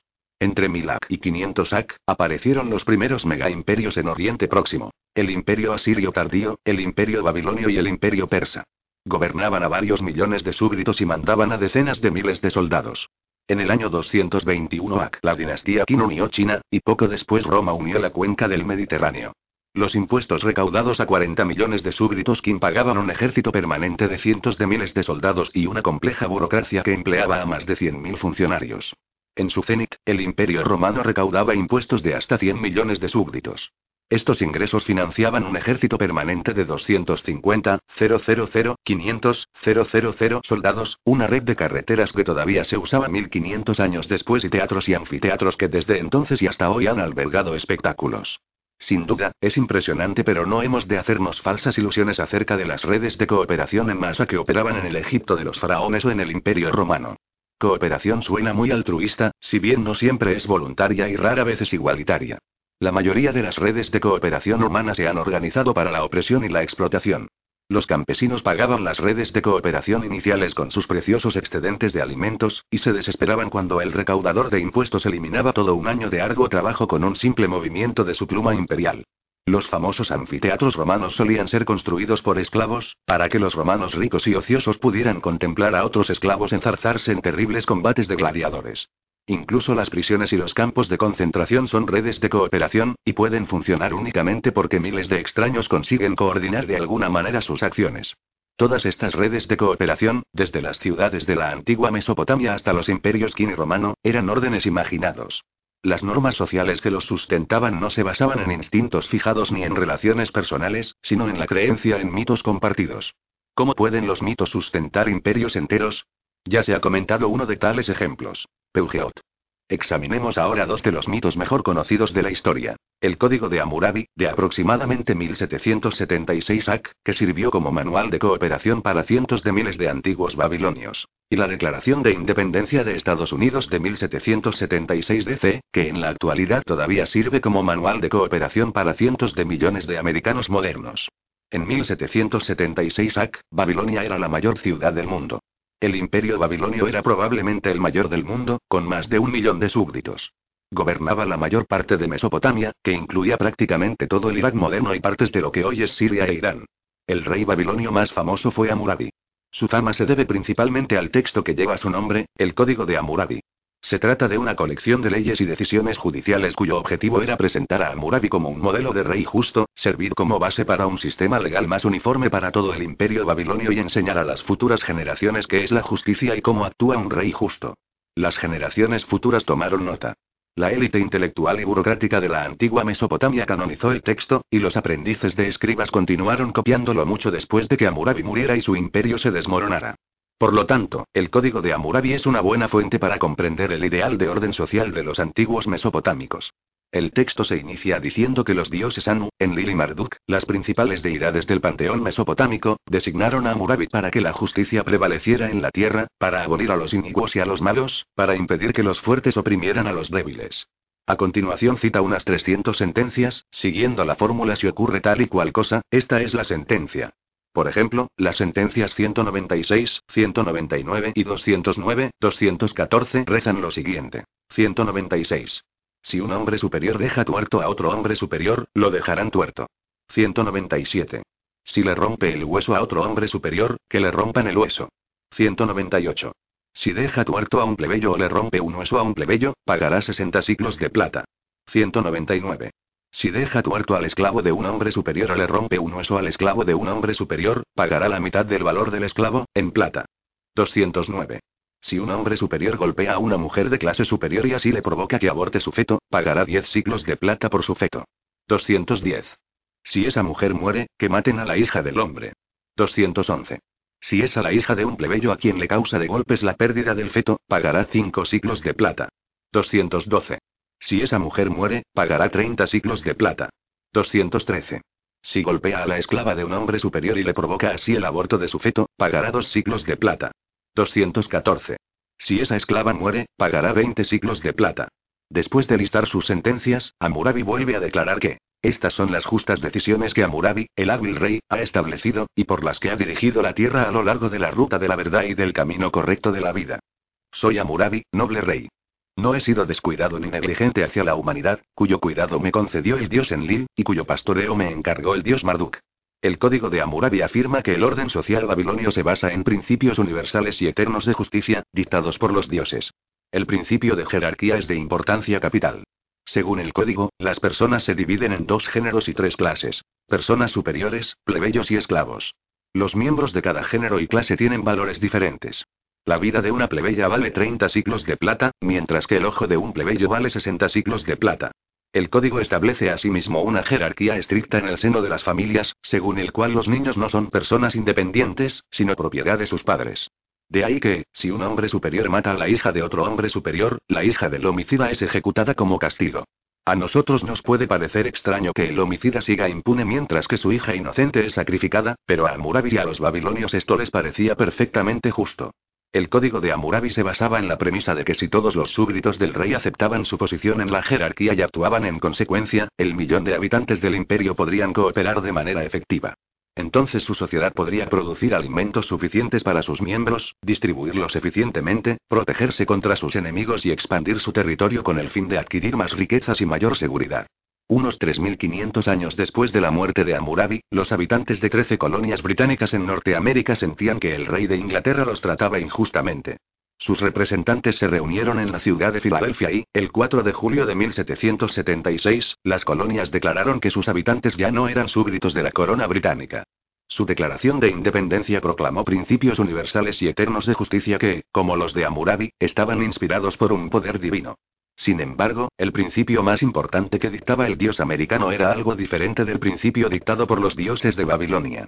La Declaración de Independencia de Estados Unidos afirma, sostenemos como evidentes por sí mismas dichas verdades, que todos los hombres son creados iguales, que son dotados por su creador de ciertos derechos inalienables, que entre estos están la vida, la libertad y la búsqueda de la felicidad, al igual que el Código de Hammurabi, el documento fundacional estadounidense promete que si los americanos actúan según sus sagrados principios, millones de ellos podrán cooperar de manera efectiva, y vivir seguros y en paz en una sociedad justa y próspera. Al igual que el Código de Hammurabi, la Declaración de Independencia de Estados Unidos no era solo un documento de su tiempo y su lugar. También fue aceptado por generaciones futuras. Durante más de 200 años, los escolares estadounidenses la han copiado y la han aprendido de memoria. Ambos textos nos plantean un dilema. Tanto el Código de Hammurabi como la Declaración de Independencia de Estados Unidos afirman compendiar principios universales y eternos de justicia, pero según los americanos todas las personas son iguales, mientras que según los babilonios las personas son claramente desiguales. Desde luego, los americanos dirían que ellos tienen razón, y que Hammurabi está equivocado. Hammurabi, por supuesto, replicaría que él está en lo cierto, y que los americanos están equivocados. En realidad, ambos están equivocados. Tanto Hammurabi como los padres fundadores americanos imaginaban una realidad regida por principios de justicia universales e inmutables, tales como la igualdad y la jerarquía. Pero el único lugar en el que tales principios existen es en la fértil imaginación de los sapiens, y en los mitos que inventan y se cuentan unos a otros. Estos principios no tienen validez objetiva. Para nosotros es fácil aceptar que la división de la gente en superiores y plebeyos es una invención de la imaginación. Pero la idea de que todos los humanos son iguales también es un mito. ¿En qué sentido todos los humanos son iguales entre sí? ¿Existe alguna realidad objetiva, fuera de la imaginación humana, en la que seamos realmente iguales? ¿Son todos los humanos iguales desde el punto de vista biológico? Intentemos traducir la sentencia más famosa de la Declaración de Independencia de Estados Unidos en términos biológicos. Sostenemos como evidentes por sí mismas dichas verdades. Que todos los hombres son creados iguales. Que son dotados por su creador de ciertos derechos inalienables. Que entre estos están la vida, la libertad y la búsqueda de la felicidad. Según la ciencia de la biología, las personas no fueron creadas, sino que han evolucionado. Y, ciertamente, no evolucionaron para ser iguales. La idea de igualdad se halla inextricablemente entrelazada con la idea de creación. Los americanos obtuvieron la idea de igualdad del cristianismo, que dice que toda persona tiene un alma creada divinamente y que todas las almas son iguales ante Dios. Sin embargo, si no creemos en los mitos cristianos acerca de Dios, la creación y las almas, ¿qué significa que todas las personas son iguales? La evolución se basa en la diferencia, no en la igualdad. Cada persona posee un código genético diferente, y desde su nacimiento se halla expuesta a diferentes influencias ambientales. Esto conduce al desarrollo de cualidades diferentes que llevan consigo diferentes probabilidades de supervivencia. Por lo tanto, creados iguales debería traducirse por evolucionados de manera diferente. Del mismo modo que las personas no fueron creadas, tampoco, según la ciencia de la biología, existe un creador que las dote de nada. Solo existe un proceso evolutivo ciego, desprovisto de cualquier propósito, que conduce al nacimiento de los individuos. Dotados por su creador debería traducirse simplemente por nacidos. Asimismo, los derechos no existen en biología. Solo hay órganos, capacidades y características. Las aves vuelan no porque tengan el derecho a volar, sino porque poseen alas. Y no es cierto que dichos órganos, capacidades y características sean inalienables. Muchos de ellos experimentan mutaciones constantes que pueden perderse por completo con el tiempo. El avestruz es un ave que perdió su capacidad de volar. De modo que derechos inalienables debe traducirse por características mutables. ¿Y cuáles son las características que evolucionaron en los humanos? La vida, ciertamente. Pero la libertad. En biología no existe tal cosa. Al igual que la igualdad, los derechos y las sociedades anónimas, la libertad es una invención que solo existe en la imaginación. Desde un punto de vista biológico, no tiene sentido decir que los humanos en las sociedades democráticas son libres, mientras que los humanos en las dictaduras no son libres. ¿Y qué hay de la felicidad? Hasta el presente, la investigación biológica no ha conseguido obtener una definición clara de felicidad ni una manera de medirla objetivamente. La mayoría de los estudios biológicos solo reconocen la existencia del placer, que es más fácil de definir y de medir. De modo que habría que traducir la vida, la libertad y la búsqueda de la felicidad por la vida y la búsqueda del placer. He aquí, pues, sentencia de la Declaración de Independencia de Estados Unidos traducida en términos biológicos. Sostenemos como evidentes por sí mismas dichas verdades. Que todos los hombres han evolucionado de manera diferente. Que han nacido con ciertas características mutables. Que entre estas están la vida y la búsqueda del placer. Los que abogan por la igualdad y los derechos humanos pueden indignarse por esta línea de razonamiento. Es probable que su respuesta sea, ya sabemos que las personas no son iguales desde el punto de vista biológico. Pero si creemos que todos somos iguales en esencia, esto nos permitirá crear una sociedad estable y próspera. No tengo ningún argumento que oponer. Esto es precisamente lo que quiero decir con orden imaginado. Creemos en un orden particular no porque sea objetivamente cierto, sino porque creer en él nos permite cooperar de manera efectiva y forjar una sociedad mejor. Los órdenes imaginados no son conspiraciones malvadas o espejismos inútiles. Más bien, son la única manera en que un gran número de humanos pueden cooperar de forma efectiva. Pero tengamos presente que Amurabi podría haber defendido su principio de jerarquía utilizando la misma lógica. Yo sé que los hombres superiores, los plebeyos y los esclavos no son clases de personas intrínsecamente distintas. Pero si creemos que lo son, esto nos permitirá crear una sociedad estable y próspera. Verdaderos creyentes. Es probable que más de un lector se haya retorcido en su silla al leer los párrafos anteriores. En la actualidad, la mayoría de nosotros hemos sido educados para reaccionar de esta manera. Es fácil aceptar que el código de Hammurabi era un mito, pero no queremos oír que los derechos humanos sean asimismo un mito. Si la gente se diera cuenta de que los derechos humanos solo existen en la imaginación, ¿no habría el peligro de que nuestra sociedad se desplomara? Voltaire dijo acerca de Dios que Dios no existe, pero no se lo digáis a mi criado, no sea que me asesine durante la noche. Hammurabi habría dicho lo mismo acerca de su principio de jerarquía, y Thomas Jefferson acerca de los derechos humanos. Homo sapiens no tiene derechos naturales, de la misma manera que las arañas, las hienas y los chimpancés no tienen derechos naturales. Pero no se lo digamos a nuestros criados, no sea que nos maten por la noche. Tales temores están bien justificados. Un orden natural es un orden estable. No hay ninguna probabilidad de que la gravedad deje de funcionar mañana, aunque la gente deje de creer en ella. Por el contrario, un orden imaginado se halla siempre en peligro de desmoronarse, porque depende de mitos, y los mitos se desvanecen cuando la gente deja de creer en ellos. Con el fin de salvaguardar un orden imaginado es obligado realizar esfuerzos continuos y tenaces, algunos de los cuales derivan en violencia y coerción. Los ejércitos, las fuerzas policiales, los tribunales y las prisiones trabajan sin cesar, obligando a la gente a actuar de acuerdo con el orden imaginado. Si un antiguo babilonio dejaba ciego a su vecino, por lo general era necesario cierto grado de violencia para hacer cumplir la ley del ojo por ojo. Cuando, en 1860, una mayoría de ciudadanos norteamericanos llegaron a la conclusión de que los esclavos africanos son seres humanos y por lo tanto debían gozar del derecho a la libertad, hizo falta una sangrienta guerra civil para que los estados sureños lo aceptaran. Sin embargo, un orden imaginado no puede sostenerse solo mediante la violencia. Requiere asimismo verdaderos creyentes. El príncipe Talleyrand, que inició su carrera camaleónica bajo el reinado de Luis XVI, sirvió posteriormente a los regímenes revolucionario y napoleónico y cambió su lealtad a tiempo de terminar sus días trabajando para la monarquía restaurada. Su célebre frase se pueden hacer muchas cosas con las bayonetas, pero es bastante incómodo sentarse sobre ellas resume décadas de experiencia de gobierno. Un único sacerdote suele hacer el trabajo de 100 soldados, y de manera mucho más barata y eficiente. Además, con independencia de lo eficientes que sean las bayonetas, alguien tiene que esgrimirlas. ¿Por qué habrían de mantener soldados, carceleros, jueces y policía un orden imaginado en el que no creen? De todas las actividades colectivas humanas, la más difícil de organizar es la violencia. Decir que un orden social se mantiene mediante la fuerza militar plantea inmediatamente la cuestión, ¿qué mantiene el orden militar? Es imposible organizar un ejército únicamente mediante la coerción. Al menos algunos de los mandos y los soldados han de creer realmente en algo, ya sea Dios, el honor, la patria, la hombría o el dinero. Una pregunta incluso más interesante se refiere a los que se encuentran en la cima de la pirámide social. ¿Por qué querrían hacer cumplir un orden imaginado si ellos mismos no creen en él? Es relativamente común aducir que la élite puede hacerlo debido a la codicia cínica. Pero es improbable que un cínico que no cree en nada sea codicioso. No hace falta mucho para proporcionar las necesidades biológicas objetivas de Homo sapiens. Una vez se han cubierto dichas necesidades, se puede gastar más dinero en la construcción de pirámides, tomarse unas vacaciones alrededor del mundo, financiar campañas electorales, financiar a nuestra organización terrorista favorita o invertir en el mercado de valores y conseguir todavía más dinero, todas ellas actividades que un verdadero cínico encontraría absolutamente sin sentido.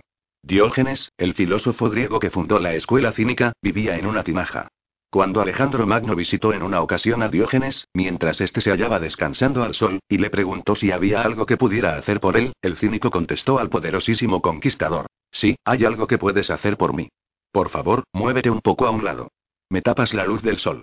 Esta es la razón por la que los cínicos no construyen imperios y por la que un orden imaginado solo puede mantenerse si hay grandes segmentos de la población, y en particular grandes segmentos de la élite y de las fuerzas de seguridad, que creen realmente en él. El cristianismo no habría durado dos mil años si la mayoría de los obispos y sacerdotes no hubieran creído en Cristo. La democracia estadounidense no habría durado 250 años si la mayoría de los presidentes y congresistas no hubieran creído en los derechos humanos. El sistema económico moderno no habría durado ni un solo día si la mayoría de los accionistas y banqueros no hubieran creído en el capitalismo. Los muros de la prisión. ¿Cómo se hace para que la gente crea en un orden imaginado como el cristianismo, la democracia o el capitalismo? En primer lugar, no admitiendo nunca que el orden es imaginado. Siempre se insiste en que el orden que sostiene a la sociedad es una realidad objetiva creada por los grandes dioses o por las leyes de la naturaleza. Las personas son distintas, no porque lo dijera Hammurabi, sino porque lo decretaron en Lili Marduk. Las personas son iguales, no porque lo dijera Thomas Jefferson, sino porque Dios los creó así. Los mercados libres son el mejor sistema económico, no porque lo dijera Adam Smith, sino porque estas son las inmutables leyes de la naturaleza. También se educa de manera concienzuda a la gente. Desde que nacen, se les recuerda constantemente los principios del orden imaginado, que se incorporan a todas y cada una de las cosas. Se incorporan a los cuentos de hadas, a los dramas, los cuadros, las canciones, a la etiqueta, a la propaganda política, la arquitectura, las recetas y las modas. Por ejemplo, hoy en día la gente cree en la igualdad, de manera que está de moda entre los niños ricos llevar pantalones tejanos, que originalmente eran la indumentaria de la clase trabajadora. En la Edad Media la gente creía en las diferencias de clases, de manera que ningún joven noble se habría puesto un sobre todo de campesino. En aquel entonces, dirigirse a alguien como señor o señora era un raro privilegio reservado a la nobleza, y que a menudo se ganaba con sangre. Hoy en día, toda la correspondencia educada, con independencia del destinatario, empieza con apreciado señor o señora. Las humanidades y las ciencias sociales dedican la mayor parte de sus energías a explicar exactamente de qué manera el orden imaginado está entretejido en el tapiz de la vida. En el espacio limitado de que disponemos solo podemos arañar la superficie. Hay tres factores principales que impiden que la gente se dé cuenta de que el orden que organiza su vida existe únicamente en su imaginación. A. El orden imaginado está incrustado en el mundo material. Aunque el orden imaginado solo existe en nuestra mente, puede entretejerse en la realidad material que nos rodea, e incluso grabarse en piedra. En la actualidad, la mayoría de los habitantes de Occidente creen en el individualismo. Piensan que cada humano es un individuo, cuyo valor no depende de lo que otras personas crean de él o de ella. Cada uno de nosotros tiene en su interior un brillante rayo de luz que confiere valor y significado a nuestra vida. En las escuelas modernas de Occidente, los maestros de escuela y los padres les dicen a los niños que si sus compañeros de clase se burlan de ellos, deben ignorarlos. Solo ellos, y no otros, conocen su verdadero valor. En la arquitectura moderna, este mito salta de la imaginación para tomar forma en piedra y hormigón.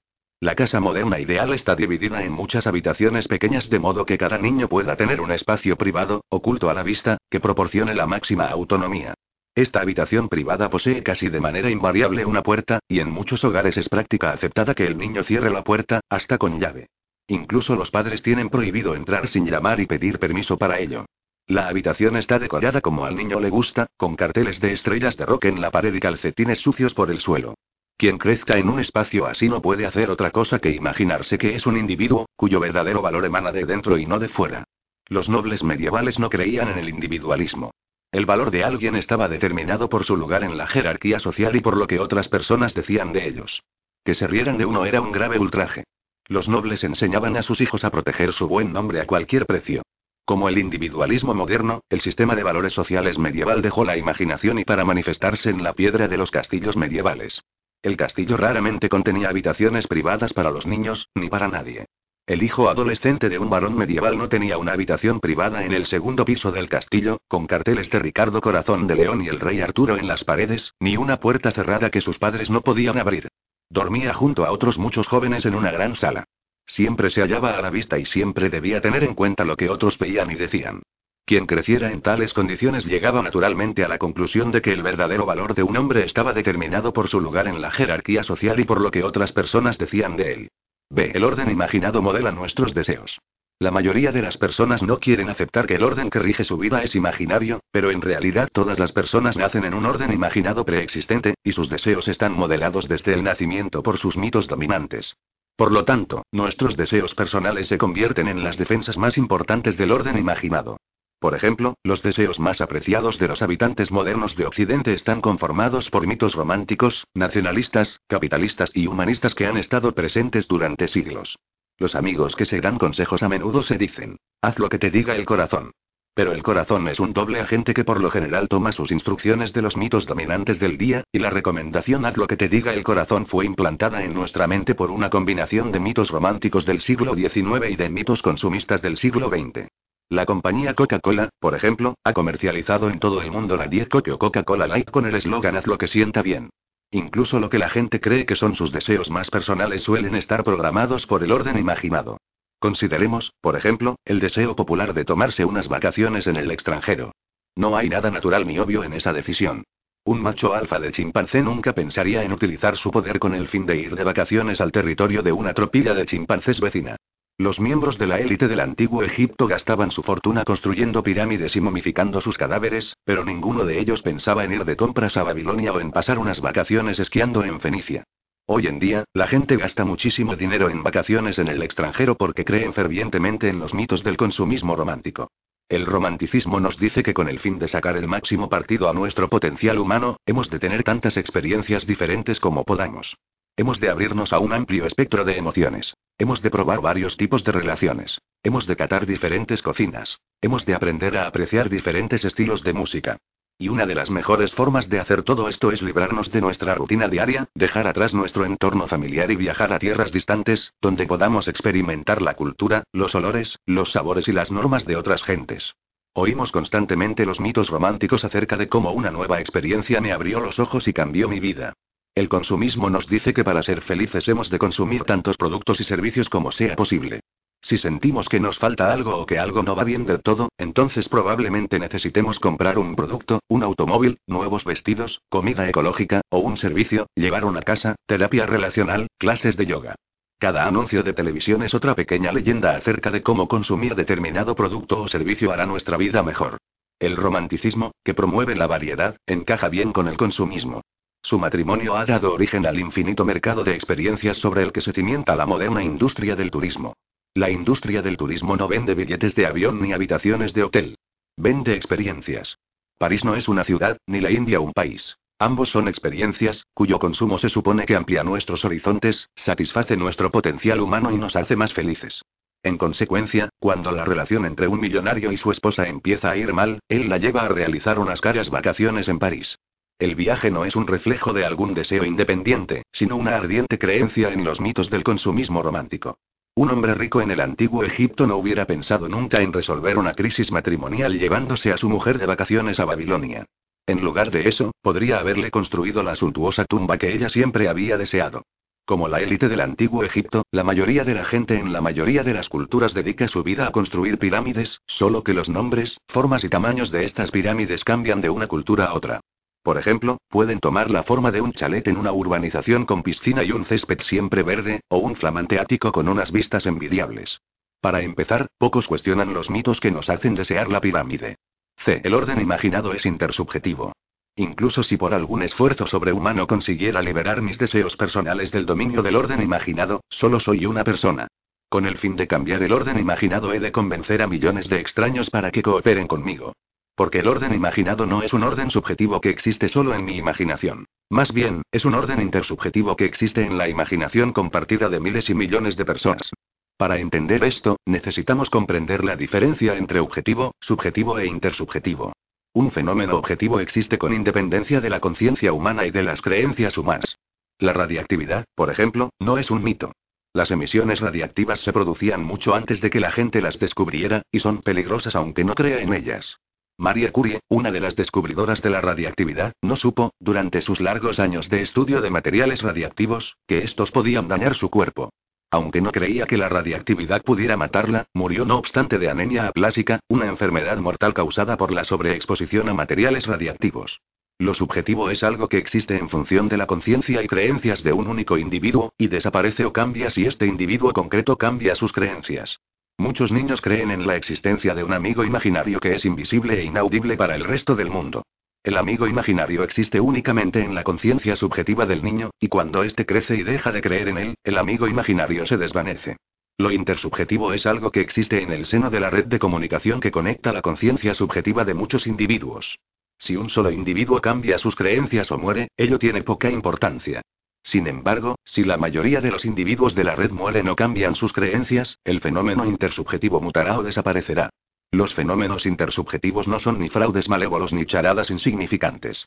Existen de una manera diferente de los fenómenos físicos tales como la radiactividad, pero sin embargo su impacto en el mundo puede ser enorme.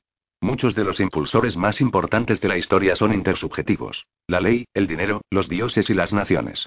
Peugeot, por ejemplo, no es el amigo imaginario del director general de Peugeot. La compañía existe en la imaginación compartida de millones de personas. El director general cree en la existencia de la compañía porque el consejo de administración también cree en ella, como hacen los abogados de la compañía, las secretarias de la oficina más próxima, los pagadores del banco, los corredores de bolsa y los vendedores de automóviles desde Francia a Australia. Si fuera solo el director general el que dejara de creer repentinamente en la existencia de Peugeot, pronto acabaría en el hospital psiquiátrico más cercano y alguna otra persona ocuparía su despacho. De forma similar, el dólar, los derechos humanos y los Estados Unidos de América existen en la imaginación compartida de miles de millones de personas, y no hay un solo individuo que pueda amenazar su existencia. Si únicamente yo dejara de creer en el dólar, los derechos humanos y Estados Unidos, no tendría mucha importancia. Estos órdenes imaginados son intersubjetivos, de manera que para cambiarlos tendríamos que cambiar simultáneamente la conciencia de miles de millones de personas, lo que no es fácil. Un cambio de tal magnitud solo puede conseguirse con ayuda de una organización compleja, como un partido político, un movimiento ideológico o un culto religioso. Sin embargo, con el fin de establecer estas organizaciones complejas es necesario convencer a muchos extraños para que cooperen entre sí.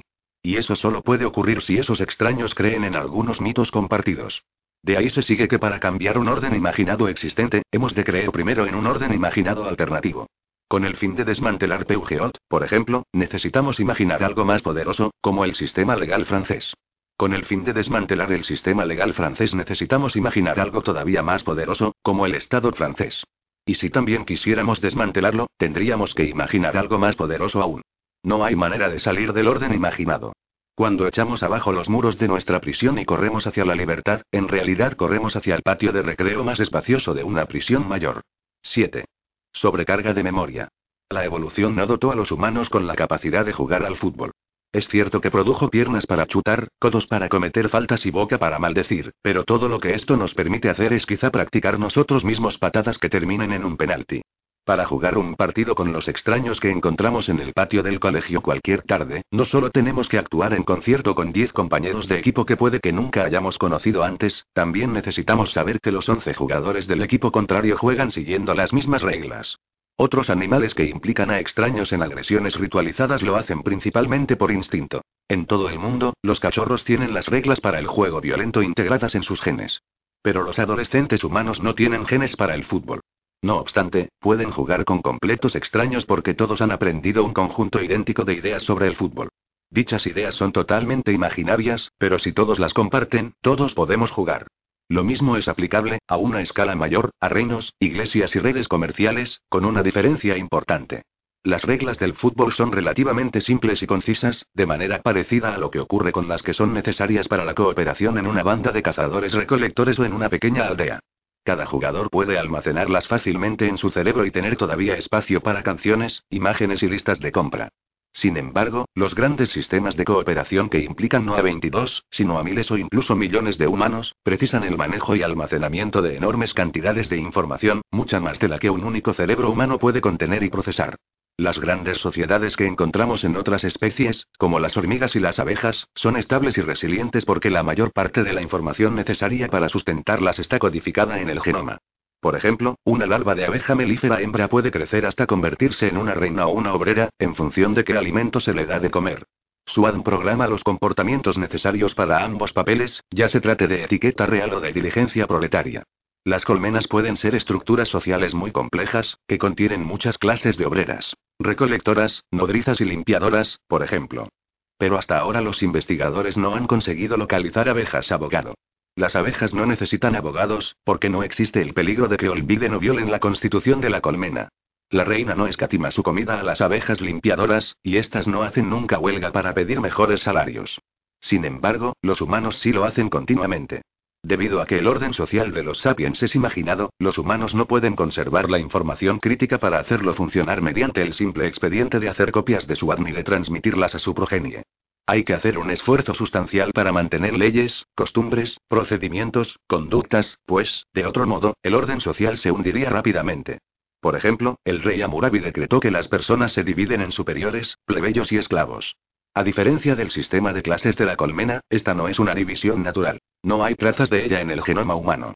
Si los babilonios no hubieran tenido presente esta verdad, su sociedad habría dejado de funcionar. De manera similar, cuando Amurabi transmitió su adna a sus hijos, este no tenía codificado su norma de que un hombre superior que matara a una mujer plebeya tendría que pagar 30 siglos de plata. Amurabi tuvo que instruir deliberadamente a sus hijos en las leyes del imperio, y sus hijos y nietos tuvieron que hacer lo mismo. Los imperios generan cantidades enormes de información. Más allá de las leyes, los imperios han de llevar las cuentas de transacciones e impuestos, inventarios de suministros militares y de barcos mercantes, y calendarios de festivales y victorias. Durante millones de años, la gente almacenó la información en un único lugar, su cerebro. Lamentablemente, el cerebro humano no es un buen dispositivo de almacenamiento para bases de datos del tamaño de imperios por tres razones principales. En primer lugar, su capacidad es limitada. Es verdad, algunas personas tienen una memoria prodigiosa, y en tiempos antiguos hubo profesionales de la memoria que podían almacenar en su cabeza las topografías de provincias enteras y los códigos legales de estados enteros.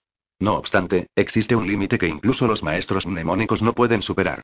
Un abogado puede conocer de memoria todo el código legal de la mancomunidad de Massachusetts, pero no los detalles de todos los procesos legales que tuvieron lugar en Massachusetts desde los juicios de las brujas de Salem hasta la actualidad. En segundo lugar, los humanos mueren, y su cerebro muere con ellos. Cualquier información almacenada en un cerebro se borrará en menos de un siglo. Desde luego, es posible transmitir memorias de un cerebro a otro, pero después de unas pocas transmisiones la información tiende a mutilarse o perderse. En tercer lugar, y más importante, el cerebro humano se ha adaptado a almacenar y procesar solo tipos concretos de información. Con el fin de sobrevivir, los antiguos cazadores recolectores tenían que recordar las formas, cualidades y pautas de comportamiento de miles de especies de plantas y animales. Tenían que recordar que una seta arrugada y amarilla que crecía en otoño bajo un almo es con toda probabilidad venenosa, mientras que una seta de aspecto parecido que crecía en invierno bajo un roble es un buen remedio para el dolor de estómago. Los cazadores recolectores debían también tener presente las opiniones y relaciones de varias decenas de miembros de la banda. Si Lucía necesitaba la ayuda de un miembro de la banda para conseguir que Juan dejara de molestarla, era importante que recordara que la semana anterior Juan había reñido con María, que entonces se convertiría en una aliada probable y entusiasta. En consecuencia, las presiones evolutivas han adaptado el cerebro humano a almacenar cantidades inmensas de información botánica, zoológica, topográfica y social. Pero cuando empezaron a aparecer sociedades particularmente complejas como consecuencia de la revolución agrícola, se hizo vital un tipo completamente nuevo de información. Los números. Los cazadores recolectores no se vieron nunca obligados a manejar una gran cantidad de datos matemáticos. Ningún cazador recolector necesitaba recordar, pongamos por caso, el número de frutos en cada árbol del bosque. De modo que el cerebro humano no se adaptó a almacenar y procesar números. Pero para mantener un reino grande, los datos matemáticos eran vitales. Nunca fue suficiente legislar leyes y contar relatos acerca de dioses guardianes. También había que recaudar impuestos. Con el fin de exigir impuestos a cientos de miles de personas, era imperativo acopiar datos acerca de sus ingresos y posesiones, datos acerca de los pagos efectuados, datos acerca de atrasos, deudas y multas, datos acerca de descuentos y exenciones. Todo esto sumaba millones de datos, que había que almacenar y procesar. Sin esta capacidad, el Estado nunca sabría de qué recursos disponía y qué otros recursos podía obtener. Cuando se enfrentaban a la necesidad de memorizar, recordar y manejar todos estos números, la mayoría de los cerebros humanos se sobrecargaban o se dormían. Esta limitación mental restringía gravemente el tamaño y la complejidad de los colectivos humanos. Cuando la cantidad de gente y de propiedades de una determinada sociedad cruzaba un umbral crítico, se hacía necesario almacenar y procesar grandes cantidades de datos matemáticos. Puesto que el cerebro humano no podía hacerlo, el sistema se desplomaba. Durante miles de años después de la revolución agrícola, las redes sociales humanas permanecieron relativamente pequeñas y sencillas. Los primeros en superar el problema fueron los antiguos sumerios, que vivieron en el sur de Mesopotamia. Allí, el sol abrasador que caía sobre las ricas llanuras fangosas producía cosechas abundantes y pueblos prósperos. A medida que aumentaba el número de habitantes, también lo hacía la cantidad de información necesaria para coordinar sus asuntos. Entre 3500 y 3000 AC, algunos genios sumerios anónimos inventaron un sistema para almacenar y procesar información fuera de su cerebro, un sistema que estaba diseñado expresamente para almacenar grandes cantidades de datos matemáticos. De ese modo, los sumerios liberaron su orden social de las limitaciones del cerebro humano, abriendo el camino a la aparición de ciudades, reinos e imperios. El sistema de procesamiento de datos que los sumerios inventaron se llama escritura. Firmado, Kusim. La escritura es un método para almacenar información mediante signos materiales. El sistema de escritura de los sumerios lo hizo mediante la combinación de dos tipos de signos, que eran impresos sobre tablillas de arcilla. Un tipo de signos representaba números. Había signos para 1, 10, 60, 600, 3600 y 36000. Los sumerios utilizaban una combinación de sistemas numéricos de base 6 y de base 10. Su sistema de base 6 nos confirió varios legados importantes, como la división del día en 24 horas y la del círculo en 360 grados. Los otros tipos de signos representaban personas, animales, mercancías, territorios, fechas, etc. Mediante la combinación de ambos tipos de signos, los sumerios podían conservar muchos más datos que los que un cerebro humano puede recordar o que cualquier cadena de AGM puede codificar. En esta etapa inicial, la escritura estaba limitada a hechos y cifras. La gran novela sumería, si acaso hubo alguna, nunca se consignó en tablillas de arcilla. Escribir requería tiempo, y el público lector era minoritario, de manera que nadie vio razón alguna para emplearla para otra cosa que no fuera mantener registros esenciales. Si buscamos las primeras palabras de sabiduría que nos llegan de nuestros antepasados hace 5.000 años, nos encontraremos con un gran desengaño. Los primeros mensajes que nuestros antepasados nos legaron rezan, por ejemplo. 29.086 medidas cebada 37 meses Kusim. La lectura más probable de esta frase es, un total de 29.086 medidas de cebada se recibieron a lo largo de 37 meses. Firmado, Kusim. Qué lástima. Los primeros textos de la historia no contienen ideas filosóficas, ni poesía, leyendas, leyes, ni siquiera triunfos reales. Son documentos económicos aburridos que registran el pago de impuestos, la acumulación de deudas y la posesión de propiedades. Solo otro tipo de texto sobrevivió de esta época antigua, y es todavía menos estimulante. Listas de palabras, copiadas una y otra vez por aprendices de escriba como ejercicios de adiestramiento. Aun en el caso de que un estudiante fastidiado hubiera querido escribir algunos de sus poemas en lugar de copiar un recibo de venta, no hubiera podido hacerlo. La primera escritura sumeria era una escritura parcial y no una escritura completa. La escritura completa es un sistema de signos materiales que pueden representar el lenguaje hablado de manera más o menos completa. Por lo tanto, puede expresar todo lo que la gente puede decir, incluida la poesía.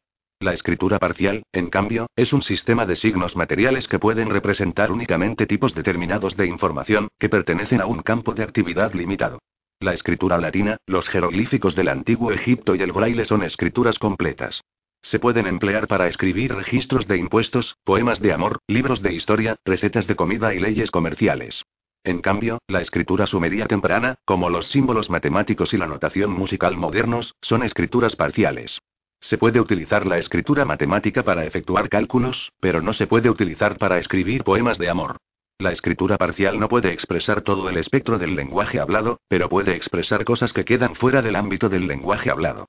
La escritura parcial como el sumerio y los escritos matemáticos no pueden usarse para escribir poesía, pero pueden mantener de manera muy efectiva los registros de impuestos. A los sumerios no les molestaba que su escritura no fuera adecuada para escribir poesía. No la inventaron para copiar el lenguaje hablado, sino más bien para hacer cosas que el lenguaje hablado no podía abordar. Hubo algunas culturas, como las precolombinas de los Andes, que utilizaron solo escrituras parciales a lo largo de toda su historia, que no se inmutaron por las limitaciones de su escritura y que no sintieron la necesidad de una versión completa. La escritura andina era muy diferente de su homóloga sumeria. En realidad, era tan diferente que muchas personas pondrían en duda que se tratara de una escritura. No se escribía sobre tablillas de arcilla ni en fragmentos de papel. Se escribía anudando nudos en cuerdas coloreadas llamadas quipus. Cada quipú estaba compuesto de muchas cuerdas de diferentes colores hechas de lana o algodón. En cada cuerda había nudos en distintos lugares. Un único quipú podía contener cientos de cuerdas y miles de nudos. Combinando diferentes nudos sobre distintas cuerdas con colores diferentes era posible registrar grandes cantidades de datos matemáticos relacionados, por ejemplo, con la recaudación de impuestos y la posesión de propiedades. Durante cientos de años, y quizá durante miles, los quipus fueron esenciales para los negocios de ciudades, reinos e imperios. Alcanzaron todo su potencial bajo el imperio inca, que gobernaba a 10, 12 millones de personas y cubría lo que actualmente es Perú, Ecuador y Bolivia, así como zonas de Chile, Argentina y Colombia. Gracias a los quipus, los incas podían conservar y procesar grandes cantidades de datos, sin los cuales no habrían podido mantener la compleja maquinaria administrativa que un imperio de dicho tamaño requiere. De hecho, los quipus eran tan efectivos y precisos que en los primeros años después de la conquista española de Sudamérica, los propios españoles los emplearon en la labor de administrar su nuevo imperio. El problema era que los españoles no sabían cómo registrar y leer quipus, lo que los hacía depender de profesionales locales. Los nuevos dirigentes del continente se dieron cuenta de que esto los colocaba en una posición de desventaja. Los nativos expertos en quipus podían fácilmente engañar y timar a sus señores. De modo que una vez que el dominio de España se estableció de manera más firme, los quipus fueron eliminados progresivamente y los registros del nuevo imperio se mantuvieron exclusivamente en lengua latina y en números. Muy pocos quipus sobrevivieron a la ocupación española, y la mayoría de los que han quedado son indescifrables, puesto que, lamentablemente, se ha perdido el arte de leerlos. Las maravillas de la burocracia. Con el tiempo, los mesopotamios empezaron a querer escribir otras cosas que no fueran los monótonos datos matemáticos. Entre 3000 y 2500 AC se añadieron cada vez más signos al sistema sumerio, que lo transformaron gradualmente en una escritura completa que hoy en día llamamos cuneiforme. Hacia 2500 AC, los reyes empleaban la escritura cuneiforme para emitir decretos, los sacerdotes la usaban para registrar oráculos, y los ciudadanos menos eminentes la utilizaban para escribir cartas personales. Aproximadamente en la misma época, los egipcios desarrollaron otra escritura completa, la jeroglífica. Otras escrituras completas se desarrollaron en China hacia 1200 AC y en América Central alrededor de 1500 AC. Desde estos centros iniciales, las escrituras completas se extendieron ampliamente, adoptando varias formas nuevas y tareas novedosas. La gente empezó a escribir poesía, libros de historia, novelas, tramas, profecías y libros de recetas de cocina. Pero la tarea más importante de la escritura continuó siendo el acopio de montones de datos matemáticos, y dicha tarea continuó siendo prerrogativa de la escritura parcial. La Biblia hebrea, la Ilíada griega, el Mahabharata hindú y el Tipitaka budista empezaron como obras orales. Durante muchas generaciones se transmitieron oralmente, y hubieran sobrevivido incluso si no se hubiera inventado nunca la escritura. Pero los archivos de datos y las burocracias complejas nacieron junto a la escritura parcial, y ambos siguen inexorablemente unidos hasta el día de hoy como hermanos siameses. Piense el lector en las crípticas entradas en las bases de datos y hojas de cálculo informatizadas. A medida que se escribían cada vez más cosas, y en particular a medida que los archivos administrativos crecían hasta alcanzar proporciones enormes, aparecieron nuevos problemas. La información almacenada en el cerebro de una persona es fácil de recuperar. Mi cerebro almacena millones de bits de datos, pero puedo recordar de manera rápida, casi instantánea, el nombre de la capital de Italia, e inmediatamente después recordar lo que estaba haciendo el 11 de septiembre de 2001, y después reconstruir la ruta que lleva de mi casa a la Universidad Hebrea, en Jerusalén. La manera exacta en que el cerebro lo hace sigue siendo un misterio, pero todos sabemos que el sistema de recuperación de recuerdos del cerebro es asombrosamente eficiente, excepto cuando intentamos recordar dónde hemos puesto las llaves del coche. Pero ¿cómo lo hacemos para encontrar y recuperar la información almacenada en cuerdas de quipus o en tablillas de arcilla? Si solo tenemos 10 o 100 tablillas, esto no supone un problema. Pero ¿qué ocurre si hemos acumulado miles de ellas, como hizo uno de los contemporáneos de Amurabi, el rey Zimrilim de Mari? Imaginemos por un momento que nos encontramos en el año 1776 a dos habitantes de Mari se disputan la posesión de un campo de trigo. Jacob insiste que le compró el campo a Esaú hace 30 años. Esaú replica que, en realidad, él le arrendó el campo a Jacob por un período de 30 años y que ahora, al haberse cumplido el período, intenta reclamarlo. Se gritan, forcejean, se empujan uno a otro hasta que se dan cuenta de que pueden resolver su disputa yendo al archivo real, donde se almacenan las escrituras y recibos de venta que se aplican a todos los bienes raíces del reino. Cuando llegan al archivo los envían de un funcionario a otro. Esperan mientras toman varios test de hierbas, y se les dice que vuelvan al día siguiente, y al final, a regañadientes, un amanuense los lleva a buscar la tablilla de arcilla relevante. El amanuense abre una puerta y los conduce a una enorme sala cuyas paredes están llenas, desde el suelo al techo, de miles de tablillas de arcilla. No es raro que el amanuense ponga mala cara. ¿Cómo se supone que tiene que localizar la escritura sobre el campo de trigo en disputa, que se escribió hace 30 años? Incluso si la encuentra, ¿cómo podrá contrastarla para asegurarse que desde hace 30 años este es el último documento relacionado con el campo en cuestión? Si no la puede encontrar, ¿acaso se probará que Saúl nunca vendió o arrendó el campo? ¿O solo que el documento se perdió, o se convirtió en barro cuando el agua procedente de la lluvia entró en el archivo? Es evidente que imprimir un documento en arcilla no es suficiente para garantizar un procesamiento de los datos eficiente, preciso y conveniente. Esto requiere métodos de organización como catálogos, métodos de reproducción como fotocopiadoras, métodos de recuperación rápida y exacta como algoritmos informáticos, y bibliotecarios pedantes, pero, con un poco de suerte, joviales, que sepan cómo usar estas herramientas. Inventar estos métodos resultó mucho más difícil que inventar la escritura.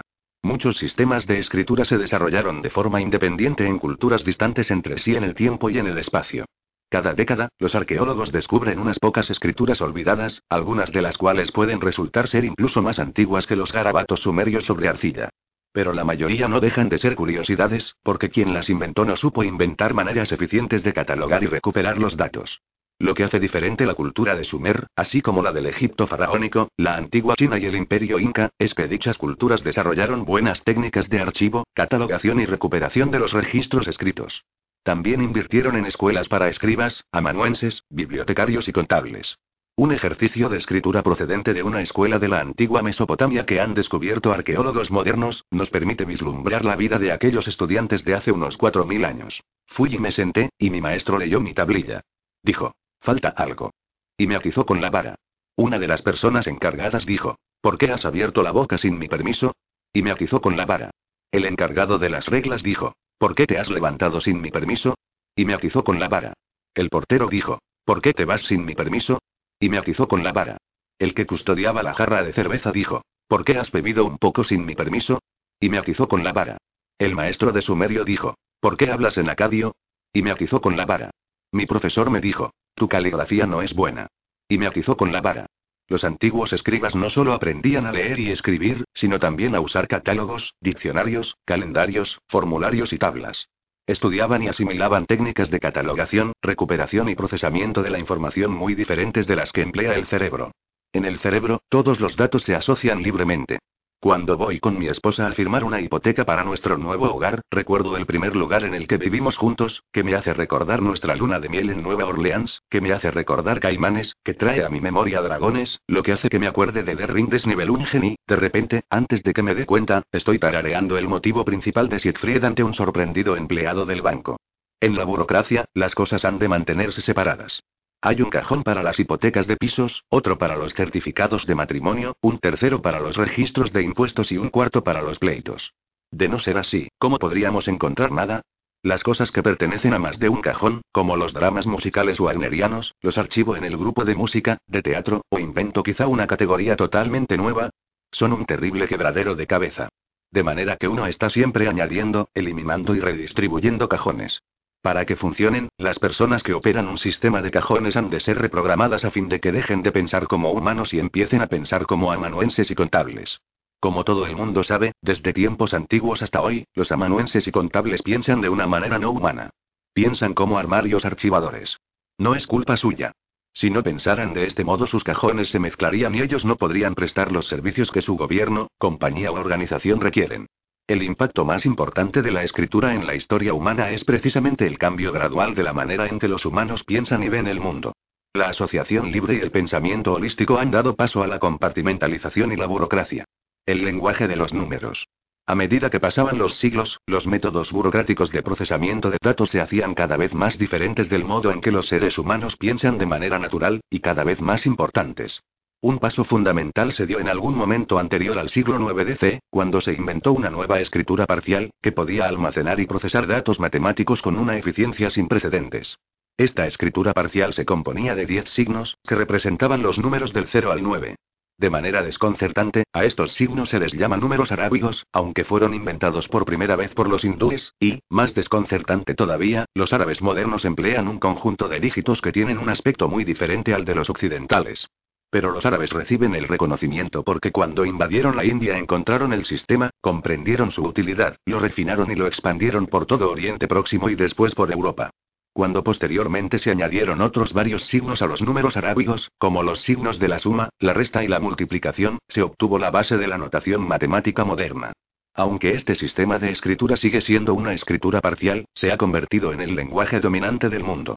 Casi todos los estados, compañías, organizaciones e instituciones, ya hablen árabe, hindi, inglés o noruego, utilizan la escritura matemática para registrar y procesar datos. Todo fragmento de información que pueda traducirse en escritura matemática se almacena, se difunde y se procesa con una velocidad y eficiencia asombrosas. Por lo tanto, una persona que desee influir en las decisiones de gobiernos, organizaciones y compañías ha de aprender a hablar en números.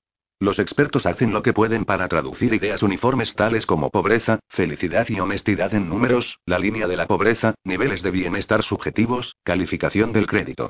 Campos enteros del conocimiento, como la física y la ingeniería, han perdido casi todo contacto con el lenguaje hablado humano, y se expresan únicamente a través de la escritura matemática. Una ecuación para calcular la aceleración de la masa y bajo la influencia de la gravedad, según la teoría de la relatividad. Cuando la mayoría de las personas profanas ven una ecuación así, por lo general se asustan y enmudecen, como un ciervo ante las luces de los faros de un vehículo en marcha. La reacción es totalmente natural, y no revela una falta de inteligencia o de curiosidad. Salvo raras excepciones, el cerebro humano es simplemente incapaz de pensar en conceptos como la relatividad y la mecánica cuántica. No obstante, los físicos consiguen hacerlo porque dejan de lado la manera de pensar humana tradicional y aprenden a pensar de nuevo con ayuda de sistemas externos de procesamiento de datos. Hay partes cruciales de su proceso de pensar que no tienen lugar en la cabeza, sino en ordenadores o en pizarras de aulas.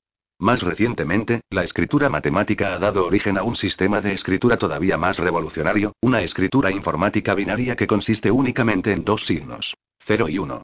Las palabras que ahora tecleo en mi teclado se escriben en el interior de mi ordenador mediante diferentes combinaciones de 0 y 1. La escritura nació como la criada de la conciencia humana, pero cada vez más se está convirtiendo en su dueña y señora. Nuestros ordenadores tienen dificultades para comprender cómo Homo sapiens habla, siente y sueña. De manera que enseñamos a Homo sapiens a hablar, sentir y soñar en el idioma de los números, que los ordenadores puedan comprender. Y este no es el final de la historia.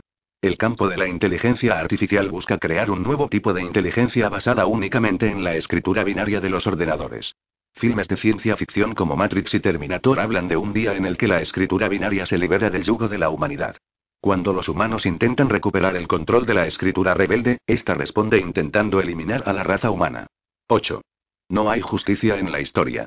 Comprender la historia humana en los milenios que siguieron a la revolución agrícola se resume en una única pregunta. ¿Cómo consiguieron los humanos organizarse en redes de cooperación masivas cuando carecían de los instintos biológicos para mantener dichas redes?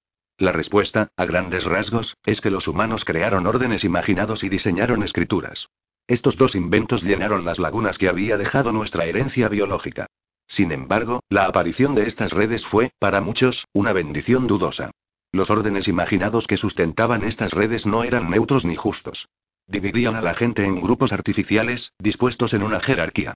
Los niveles superiores gozaban de privilegios y poder, mientras que los inferiores padecían discriminación y opresión. El código de Hammurabi, por ejemplo, establecía una jerarquía de superiores, plebeyos y esclavos. Los superiores tenían todas las cosas buenas de la vida, los plebeyos lo que sobraba y los esclavos recibían una paliza si se quejaban. A pesar de su proclamación de la igualdad de todos los hombres, el orden imaginado que los americanos fundaron en 1776 también establecía una jerarquía entre los hombres, que se beneficiaban de él, y las mujeres, a las que dejaba sin autoridad. Asimismo, creó una jerarquía entre los blancos, que gozaban de libertad, y los negros y los indios americanos, que eran considerados humanos de un tipo inferior y, por lo tanto, no compartían por igual los derechos de los hombres. Muchos de los que firmaron la Declaración de Independencia eran dueños de esclavos. Y no liberaron a sus esclavos después de firmar la declaración, ni se consideraban hipócritas. En su opinión, los derechos de los hombres tenían poco que ver con los negros. El orden americano consagraba asimismo la jerarquía entre ricos y pobres. La mayoría de los americanos de la época no tenían ningún problema con la desigualdad causada por el hecho de que los padres ricos transmitían su dinero y sus negocios a los hijos. En su opinión, la igualdad significaba simplemente que las mismas leyes eran de aplicación a ricos y pobres. No tenía nada que ver con los beneficios de desempleo, la educación integrada o el seguro de enfermedad. También la libertad tenía connotaciones muy distintas de las que posee hoy. En 1776, esto no significaba que los que carecían de autoridad, ciertamente, no los negros o los indios, o, Dios no lo quiera. Las mujeres, podían conseguirla y ejercerla. Quería decir, simplemente, que el Estado no podía, excepto en circunstancias inusuales, confiscar la propiedad privada de un ciudadano o decirle qué hacer con ella. El orden americano, por lo tanto, defendía la jerarquía de la riqueza, que algunos creían que era ordenada por Dios y otros creían que representaba las leyes inmutables de la naturaleza. La naturaleza, se afirmaba, premiaba el mérito con la riqueza al tiempo que penalizaba la indolencia.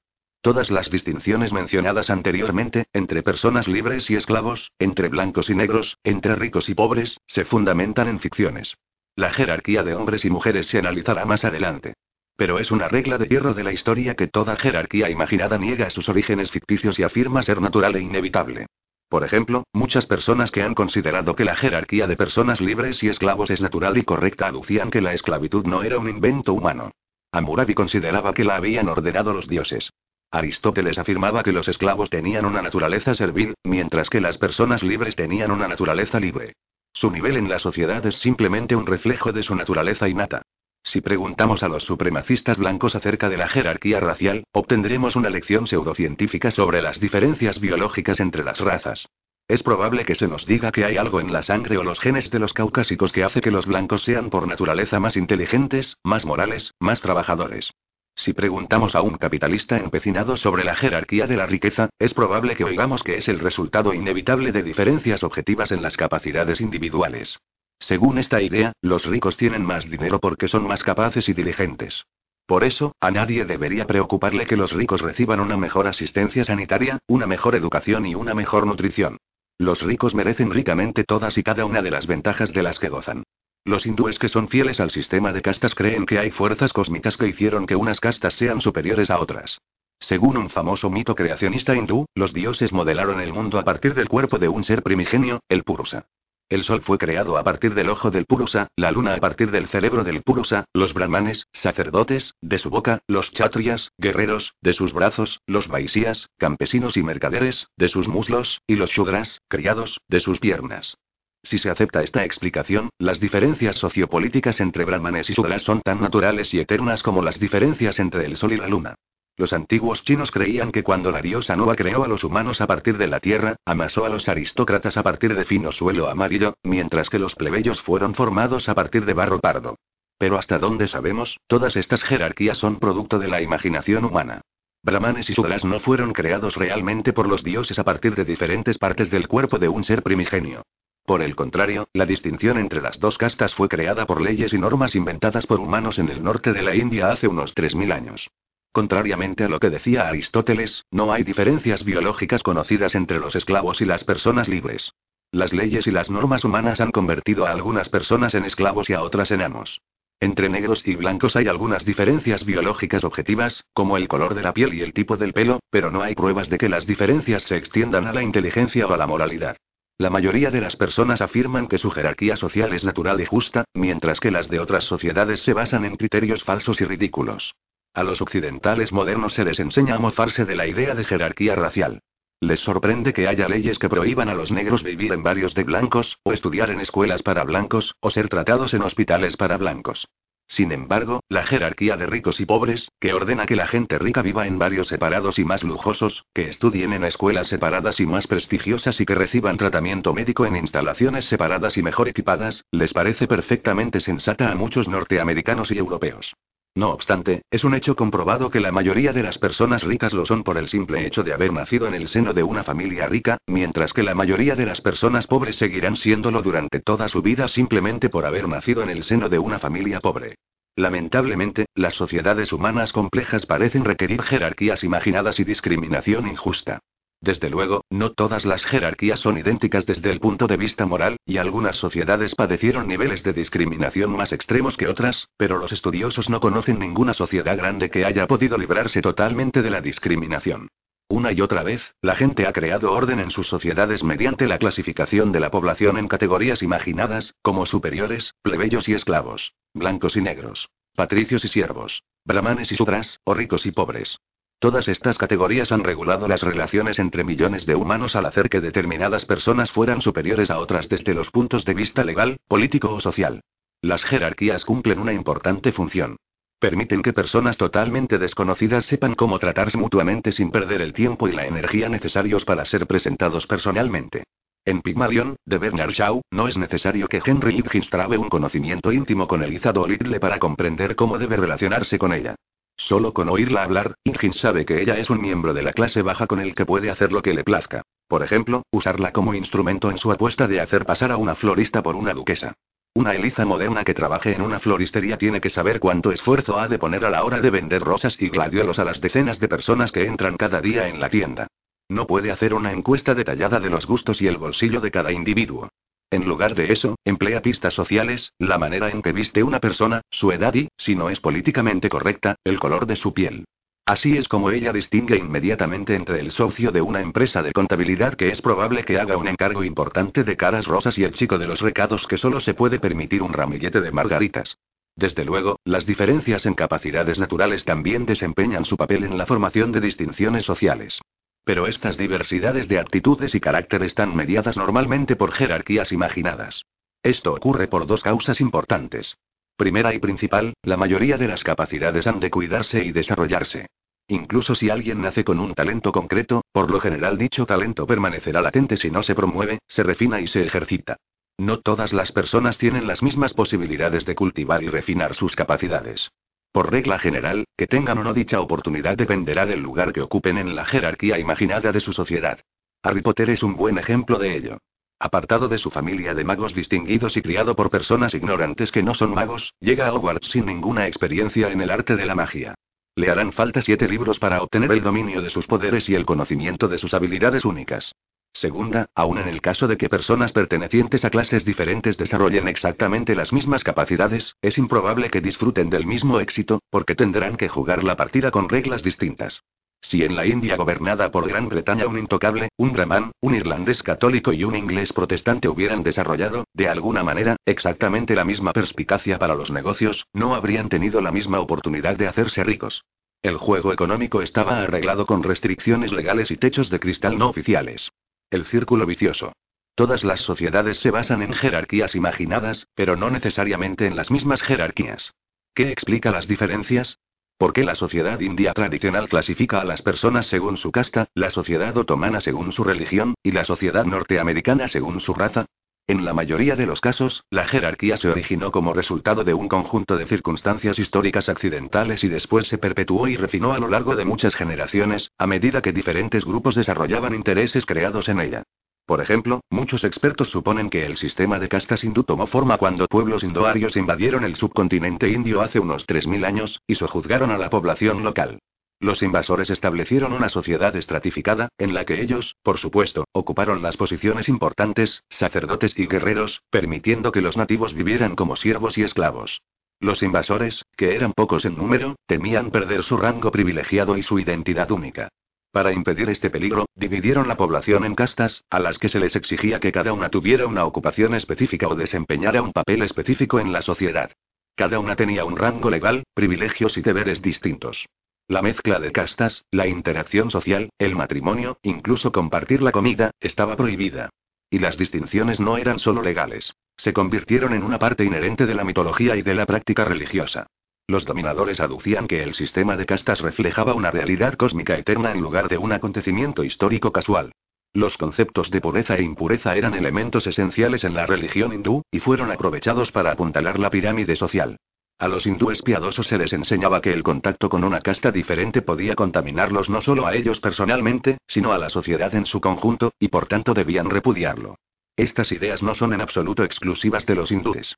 A lo largo de la historia, y en casi todas las sociedades, los conceptos de contaminación y pureza han desempeñado un papel principal a la hora de hacer cumplir las divisiones sociales y políticas y han sido explotados por numerosas clases dirigentes para mantener sus privilegios. Sin embargo, el temor a la contaminación no es una invención solo de sacerdotes y príncipes. Probablemente tiene sus raíces en los mecanismos de supervivencia biológica que hace que los humanos sientan una revulsión instintiva hacia los portadores potenciales de enfermedades, como las personas enfermas y los cadáveres. Si se desea mantener aislado a cualquier grupo humano, mujeres, judíos, gitanos, homosexuales, negros, la mejor manera de hacerlo es convencer a todo el mundo de que estas personas son una fuente de contaminación. El sistema de castas hindú y sus leyes de pureza quedaron hondamente arraigadas en la cultura india. Mucho después de que la invasión indoaria se olvidara, los indios continuaron creyendo en el sistema de castas y abominando de la contaminación causada por la mezcla de castas. Las castas no fueron inmunes al cambio.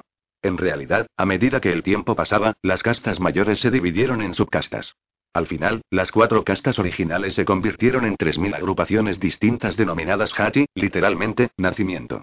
Pero esta proliferación de castas no cambió el principio básico del sistema, según el cual cada persona nace dentro en un rango determinado, y cualquier infracción de sus normas contamina a la persona y a la sociedad como un todo.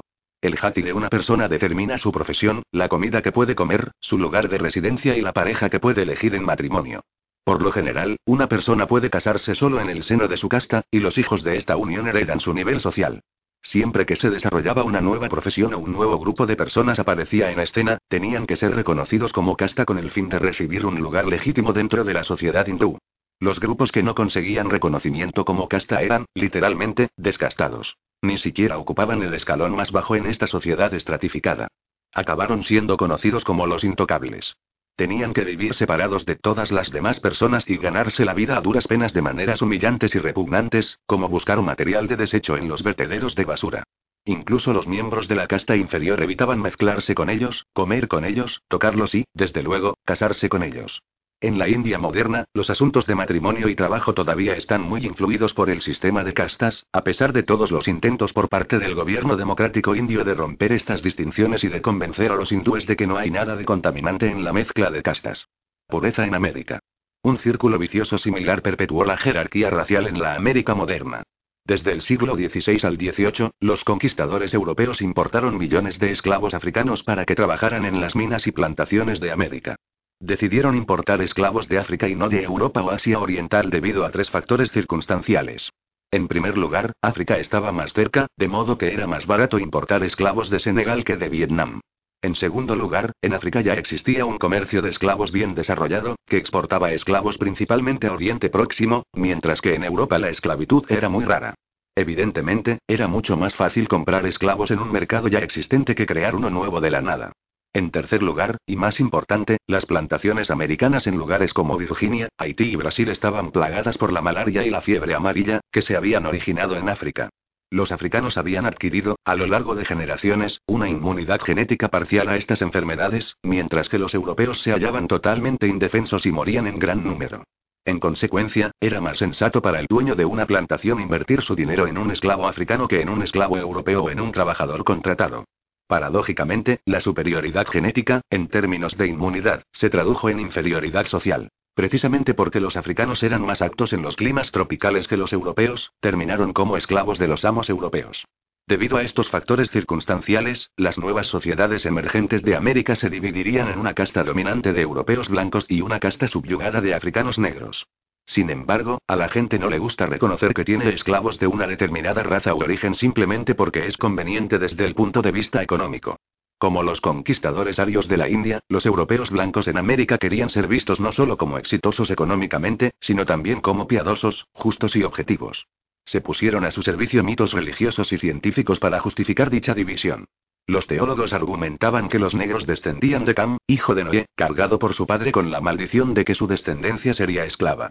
Los biólogos adujeron que los negros son menos inteligentes que los blancos y su sentido moral menos desarrollado. Los doctores dijeron que los negros viven en la inmundicia y propagan enfermedades. En otras palabras, son una fuente de contaminación.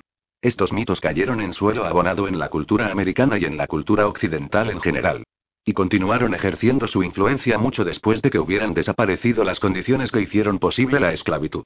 A principios del siglo XIX, el Imperio Británico prohibió la esclavitud y detuvo el comercio de esclavos del Atlántico, y en las décadas que siguieron la esclavitud se fue proscribiendo de manera gradual en todo el continente americano. Resulta notable que esta fue la primera y la única vez en la historia en la que las sociedades esclavistas abolieron voluntariamente la esclavitud.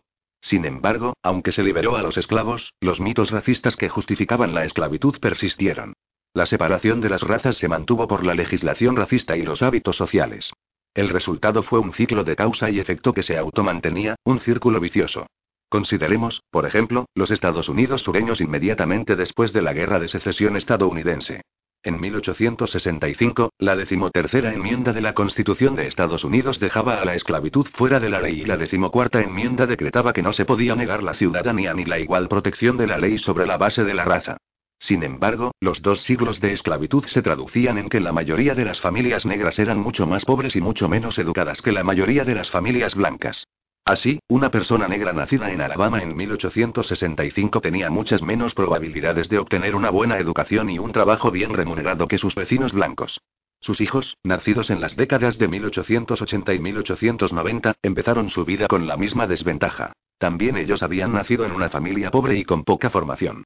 Sin embargo, las desventajas económicas no lo son todo.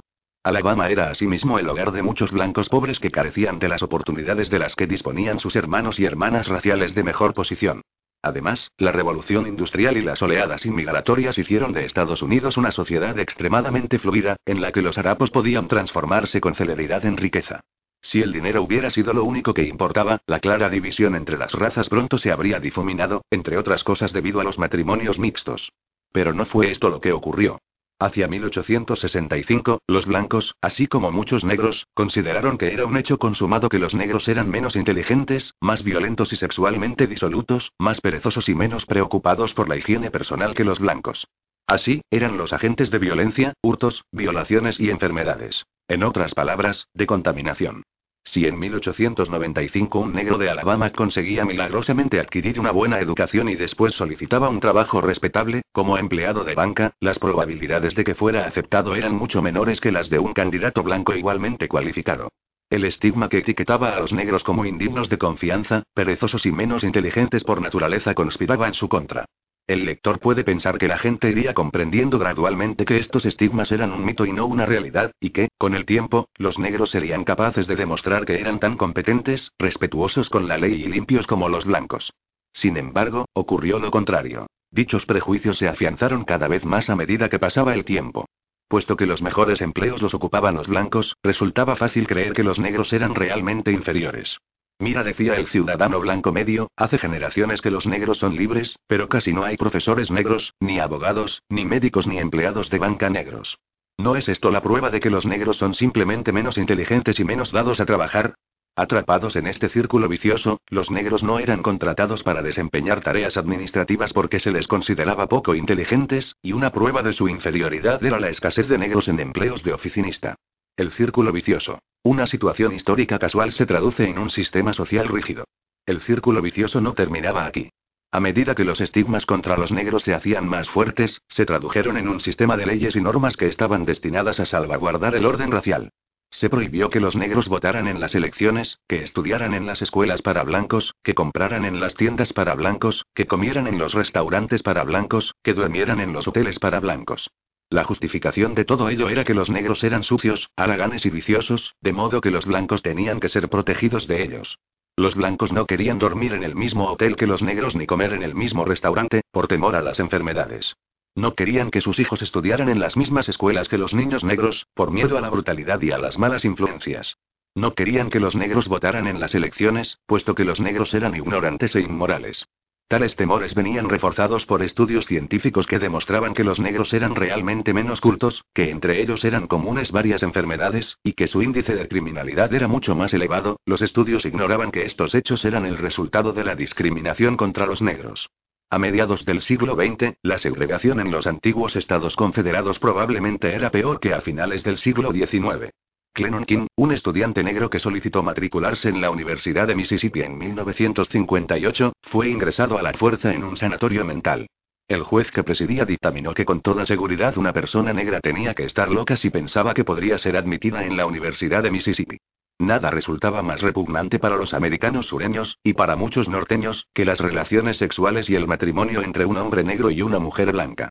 El sexo entre razas se convirtió en el mayor de los tabúes, y se consideraba que cualquier violación, o sospecha de violación, merecía el castigo inmediato y sumario en forma de linchamiento. El Ku Klux Klan, una sociedad secreta supremacista blanca, perpetró muchos de tales asesinatos. Podía haber enseñado a los brahmanes hindúes un par de cosas acerca de las leyes de pureza. Con el tiempo, el racismo se extendió a ámbitos cada vez más culturales. La cultura estética norteamericana se construyó alrededor de estándares blancos de belleza. Los atributos físicos de la raza blanca, por ejemplo, la piel clara, el pelo suave y liso, una pequeña nariz respingona, se identificaron como hermosos. Los rasgos típicamente negros, piel oscura, pelo oscuro y tupido, una nariz achatada, se consideraban feos. Estas preconcepciones encajaban en la jerarquía imaginada a un nivel incluso más profundo de la conciencia humana y, por lo tanto, la perpetuaban.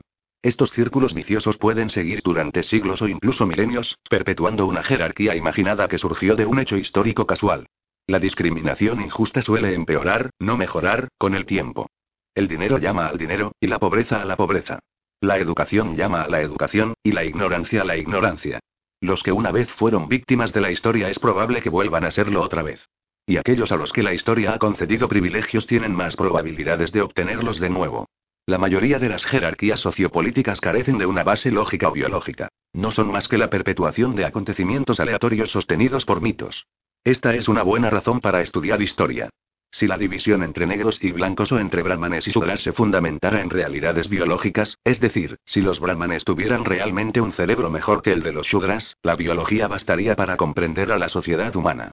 Puesto que las distinciones biológicas entre los diferentes grupos de Homo sapiens son, de hecho, insignificantes, la biología no puede explicar los intrincados detalles de la sociedad india o de la dinámica racial americana. Solo podemos comprender estos fenómenos estudiando los acontecimientos, circunstancias y relaciones de poder que transformaron ficciones de la imaginación en estructuras sociales crueles y muy reales. Él y ella. Diferentes sociedades adoptan diferentes tipos de jerarquías imaginadas. La raza es muy importante para los americanos modernos, pero era relativamente insignificante para los musulmanes medievales. La casta era un asunto de vida o muerte en la India medieval, mientras que en la Europa moderna es prácticamente inexistente. Sin embargo, hay una jerarquía que ha sido de importancia suprema en todas las sociedades humanas conocidas. La jerarquía del género. En todas partes la gente se ha dividido en hombres y mujeres. Y casi en todas partes los hombres han obtenido la mejor tajada, al menos desde la revolución agrícola.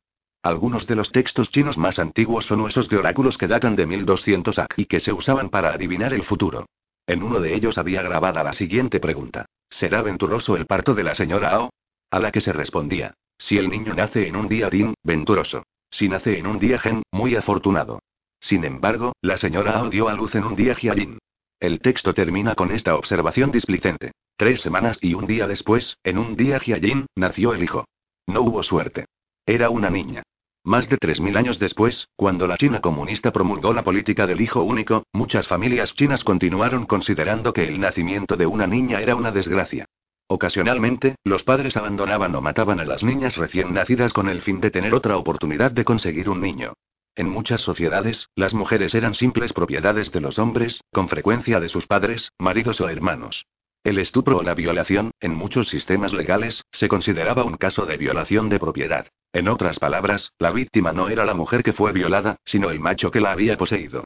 Así las cosas, el remedio legal era la transferencia de propiedad. Se exigía al violador que pagara una dote por la novia al padre o el hermano de la mujer, tras lo cual ésta se convertía en la propiedad del violador. La Biblia decreta que si un hombre encuentra a una joven virgen no desposada, la agarra y yace con ella y fueren sorprendidos, el hombre que yació con ella dará al padre de la joven 50 siglos de plata y ella será su mujer. Deuteronomio 22, 28, 29. Los antiguos hebreos consideraban que este era un arreglo razonable. Violar a una mujer que no pertenecía a ningún hombre no era considerado un delito en absoluto, de la misma manera que coger una moneda perdida en una calle frecuentada no se considera un robo. Y si un marido violaba a su mujer, no cometía ningún delito. De hecho, la idea de que un marido pudiera violar a su mujer era un oxímoron. Ser marido significaba tener el control absoluto de la sexualidad de la esposa. Decir que un marido había violado a su esposa era tan ilógico como decir que un hombre había robado su propia cartera. Esta manera de pensar no estaba confinada al Oriente Próximo antiguo. En 2006, todavía había 53 países en los que un marido no podía ser juzgado por la violación de su esposa. Incluso en Alemania, las leyes sobre el estupro no se corrigieron hasta 1997 para crear una categoría legal de violación marital. La división entre hombres y mujeres es un producto de la imaginación, como el sistema de castas en la India y el sistema racial en América, o es una división natural con profundas raíces biológicas. Y si realmente es una división natural, existen asimismo explicaciones biológicas para la preferencia que se da a los hombres sobre las mujeres. Algunas de las disparidades culturales, legales y políticas entre hombres y mujeres reflejan las evidentes diferencias biológicas entre los sexos. Parir ha sido siempre cosa de mujeres, porque los hombres carecen de útero. Pero alrededor de esta cuestión dura y universal, cada sociedad ha acumulado capa sobre capa ideas y normas culturales que tienen poco que ver con la biología. Las sociedades asocian una serie de atributos a la masculinidad y a la feminidad que, en su mayor parte, carecen de una base biológica firme. Por ejemplo, en la democrática Atenas del siglo V AC, un individuo que poseyera un útero no gozaba de una condición legal independiente y se le prohibía participar en las asambleas populares o ser un juez. Con pocas excepciones, dicho individuo no podía beneficiarse de una buena educación, ni dedicarse a los negocios ni al discurso filosófico. Ninguno de los líderes políticos de Atenas, ninguno de sus grandes filósofos, oradores, artistas o comerciantes poseía un útero. ¿Acaso poseer un útero hace que una persona sea inadecuada biológicamente para dichas profesiones? Así lo creían los antiguos atenienses. En la Atenas de hoy, las mujeres votan, son elegidas para cargos públicos, hacen discursos, diseñan de todo, desde joyas a edificios y software, y van a la universidad. Su útero no les impide hacer todas estas cosas con el mismo éxito con que lo hacen los hombres. Es verdad que todavía están insuficientemente representadas en la política y los negocios, solo alrededor del 12% de los miembros del Parlamento griego son mujeres, pero no existe ninguna barrera legal a su participación en política, y la mayoría de los griegos modernos piensan que es muy normal que una mujer ejerza cargos públicos. Muchos griegos modernos piensan también que una parte integral de ser hombre es sentirse atraído sexualmente solo hacia las mujeres, y tener relaciones sexuales exclusivamente con el sexo opuesto. No consideran que esto sea un prejuicio cultural, sino una realidad biológica. Las relaciones entre dos personas de sexos opuestos son naturales y entre dos personas del mismo sexo, antinaturales. Pero, en realidad, a la madre naturaleza no le importa si los hombres se sienten sexual y mutuamente atraídos. Únicamente son las madres humanas inmersas en determinadas culturas las que montaron a escena si su hijo tiene una aventura con el chico de la casa de al lado. Los berrinches de la madre no son un imperativo biológico.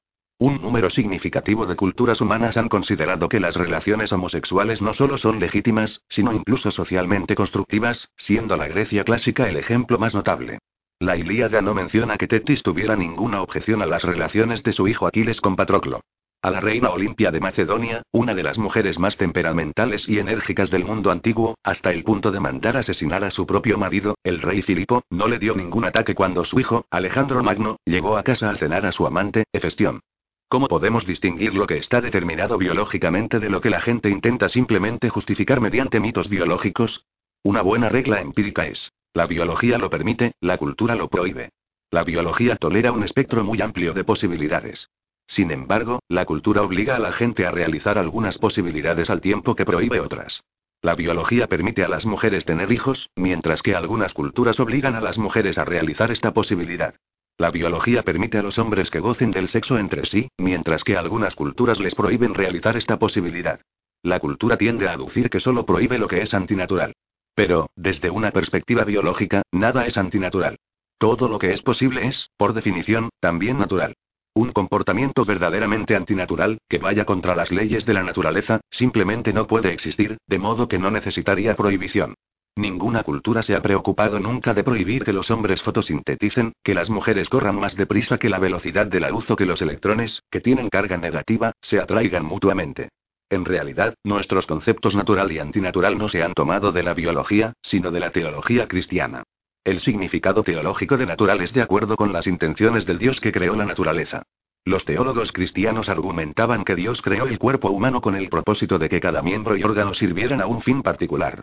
Si utilizamos nuestros miembros y órganos para el fin que Dios pretendía, entonces es una actividad natural. Si los usamos de manera diferente a lo que Dios pretendía, es antinatural. Sin embargo, la evolución no tiene propósito. Los órganos no han evolucionado con una finalidad, y la manera como son usados está en constante cambio. No hay un solo órgano en el cuerpo humano que realice únicamente la tarea que realizaba su prototipo cuando apareció por primera vez hace cientos de millones de años. Los órganos evolucionan para ejecutar una función concreta, pero una vez que existen, pueden adaptarse a sí mismo para otros usos. La boca, por ejemplo, apareció porque los primitivos organismos pluricelulares necesitaban una manera de incorporar nutrientes a su cuerpo.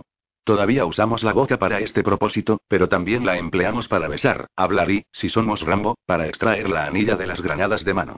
¿Acaso alguno de estos usos es antinatural simplemente porque nuestros antepasados vermiformes de hace 600 millones de años no hacían estas cosas con su boca? De manera parecida, las alas no surgieron de repente en todo su esplendor aerodinámico. Se desarrollaron a partir de órganos que cumplían otra finalidad. Según una teoría, las alas de los insectos se desarrollaron hace millones de años a partir de protrusiones corporales de bichos que no podían volar. Los bichos con estas protuberancias poseían una mayor área superficial que los que no las tenían, y esto les permitía captar más radiación solar y así mantenerse más calientes. En un proceso evolutivo lento, estos calefactores solares aumentaron de tamaño. La misma estructura que era buena para la máxima absorción de radiación solar, mucha superficie, poco peso, también, por coincidencia, proporcionaba a los insectos un poco de sustentación cuando brincaban y saltaban. Los que tenían las mayores protrusiones podían brincar y saltar más lejos. Algunos insectos empezaron a usar aquellas cosas para planear, y desde allí solo hizo falta un pequeño paso hasta las alas para propulsar realmente al bicho a través del aire. La próxima vez que un mosquito zumbe en la oreja del lector, acúsele de comportamiento antinatural. Si fuera bien educado y se conformara con lo que Dios le ha dado, solo emplearía sus alas como paneles solares. El mismo tipo de multitarea es aplicable a nuestros órganos y comportamientos sexuales. El sexo evolucionó primero para la procreación, y los rituales de cortejo como una manera de calibrar la adecuación de una pareja potencial. Sin embargo, en la actualidad muchos animales usan ambas cosas para una multitud de fines sociales que poco tienen que ver con crear pequeñas copias de sí mismos.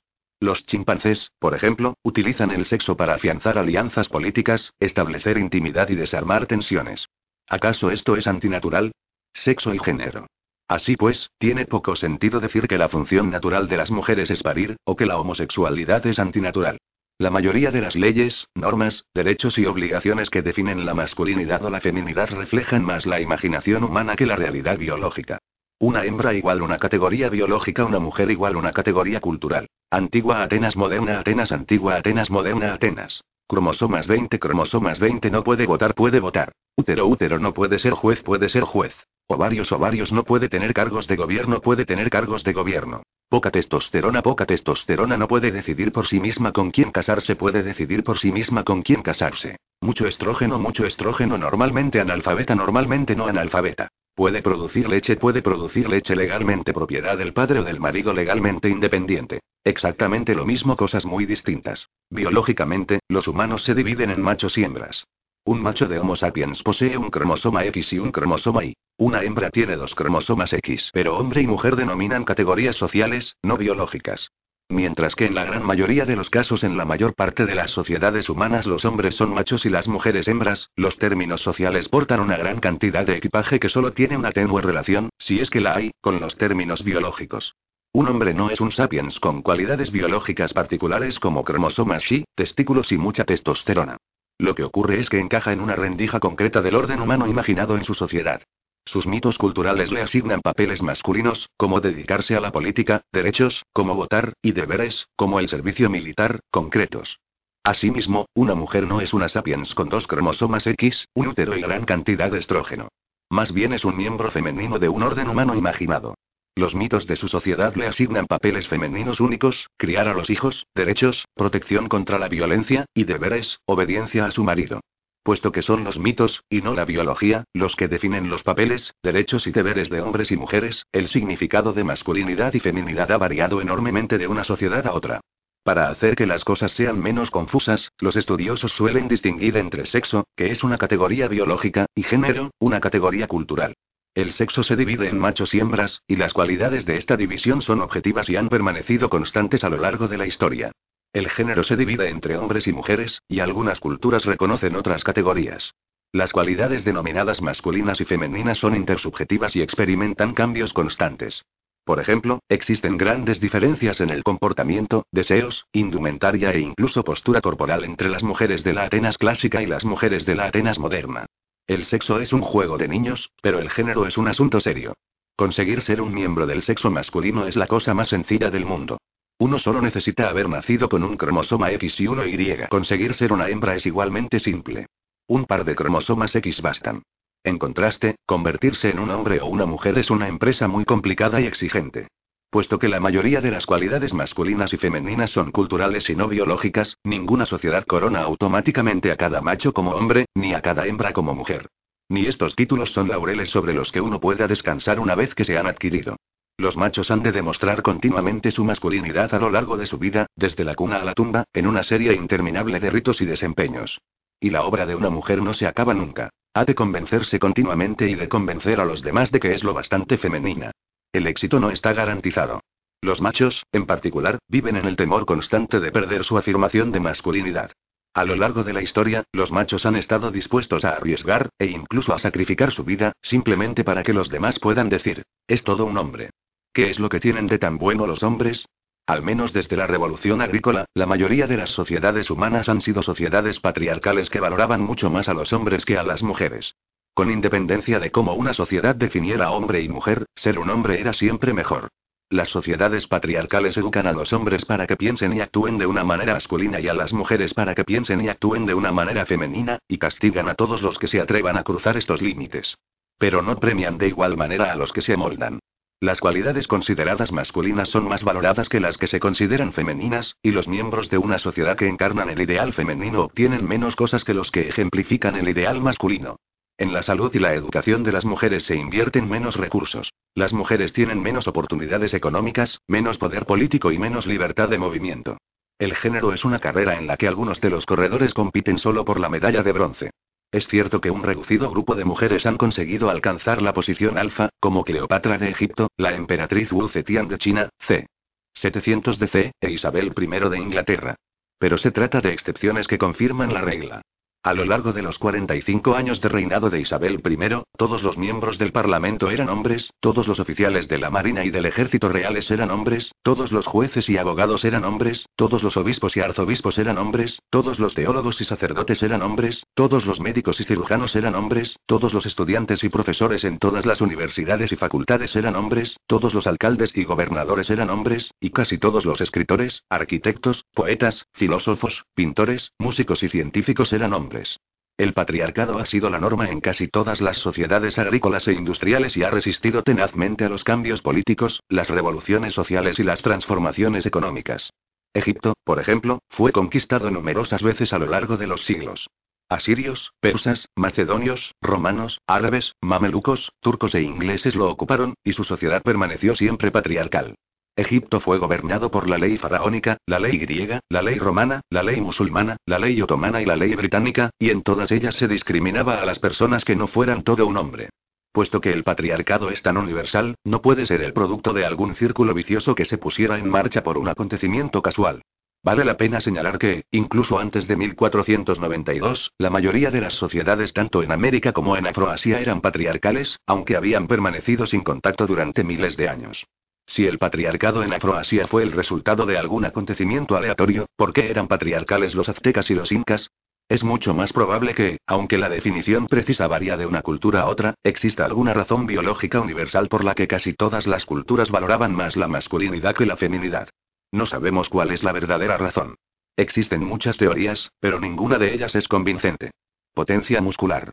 La teoría más común señala el hecho de que los hombres son más fuertes que las mujeres, y que han usado su mayor potencia física para obligar a las mujeres a someterse. Una versión más sutil de esta afirmación aduce que su fuerza permite a los hombres monopolizar tareas que exigen un trabajo manual duro, como labrar y cosechar. Esto les da el control de la producción de alimentos, que a su vez se traduce en poder político. El énfasis en la potencia muscular plantea dos problemas. Primero, la afirmación de que los hombres son más fuertes que las mujeres es cierta solo por término medio, y solo con relación a determinados tipos de fuerza. Por lo general, las mujeres son más resistentes al hambre, la enfermedad y la fatiga que los hombres. También hay muchas mujeres que pueden correr más veloces y levantar pesos más pesados que muchos hombres. Además, y lo que es más controvertido para esta teoría, a lo largo de la historia a las mujeres se las ha excluido principalmente de profesiones que requieren poco esfuerzo físico, como el sacerdocio, las leyes y la política, mientras que se han dedicado a tareas manuales duras en los campos, en la artesanía y en el hogar. Si el poder social se dividiera en relación directa con la fuerza física o el vigor, las mujeres tendrían una parte mayor del mismo. Y, lo que es más importante, simplemente no hay relación directa entre la fuerza física y el poder social entre los humanos. Las personas de más de 60 años suelen ejercer poder sobre personas que se hallan en la veintena, aunque las que tienen veintitantos años son mucho más fuertes que sus mayores.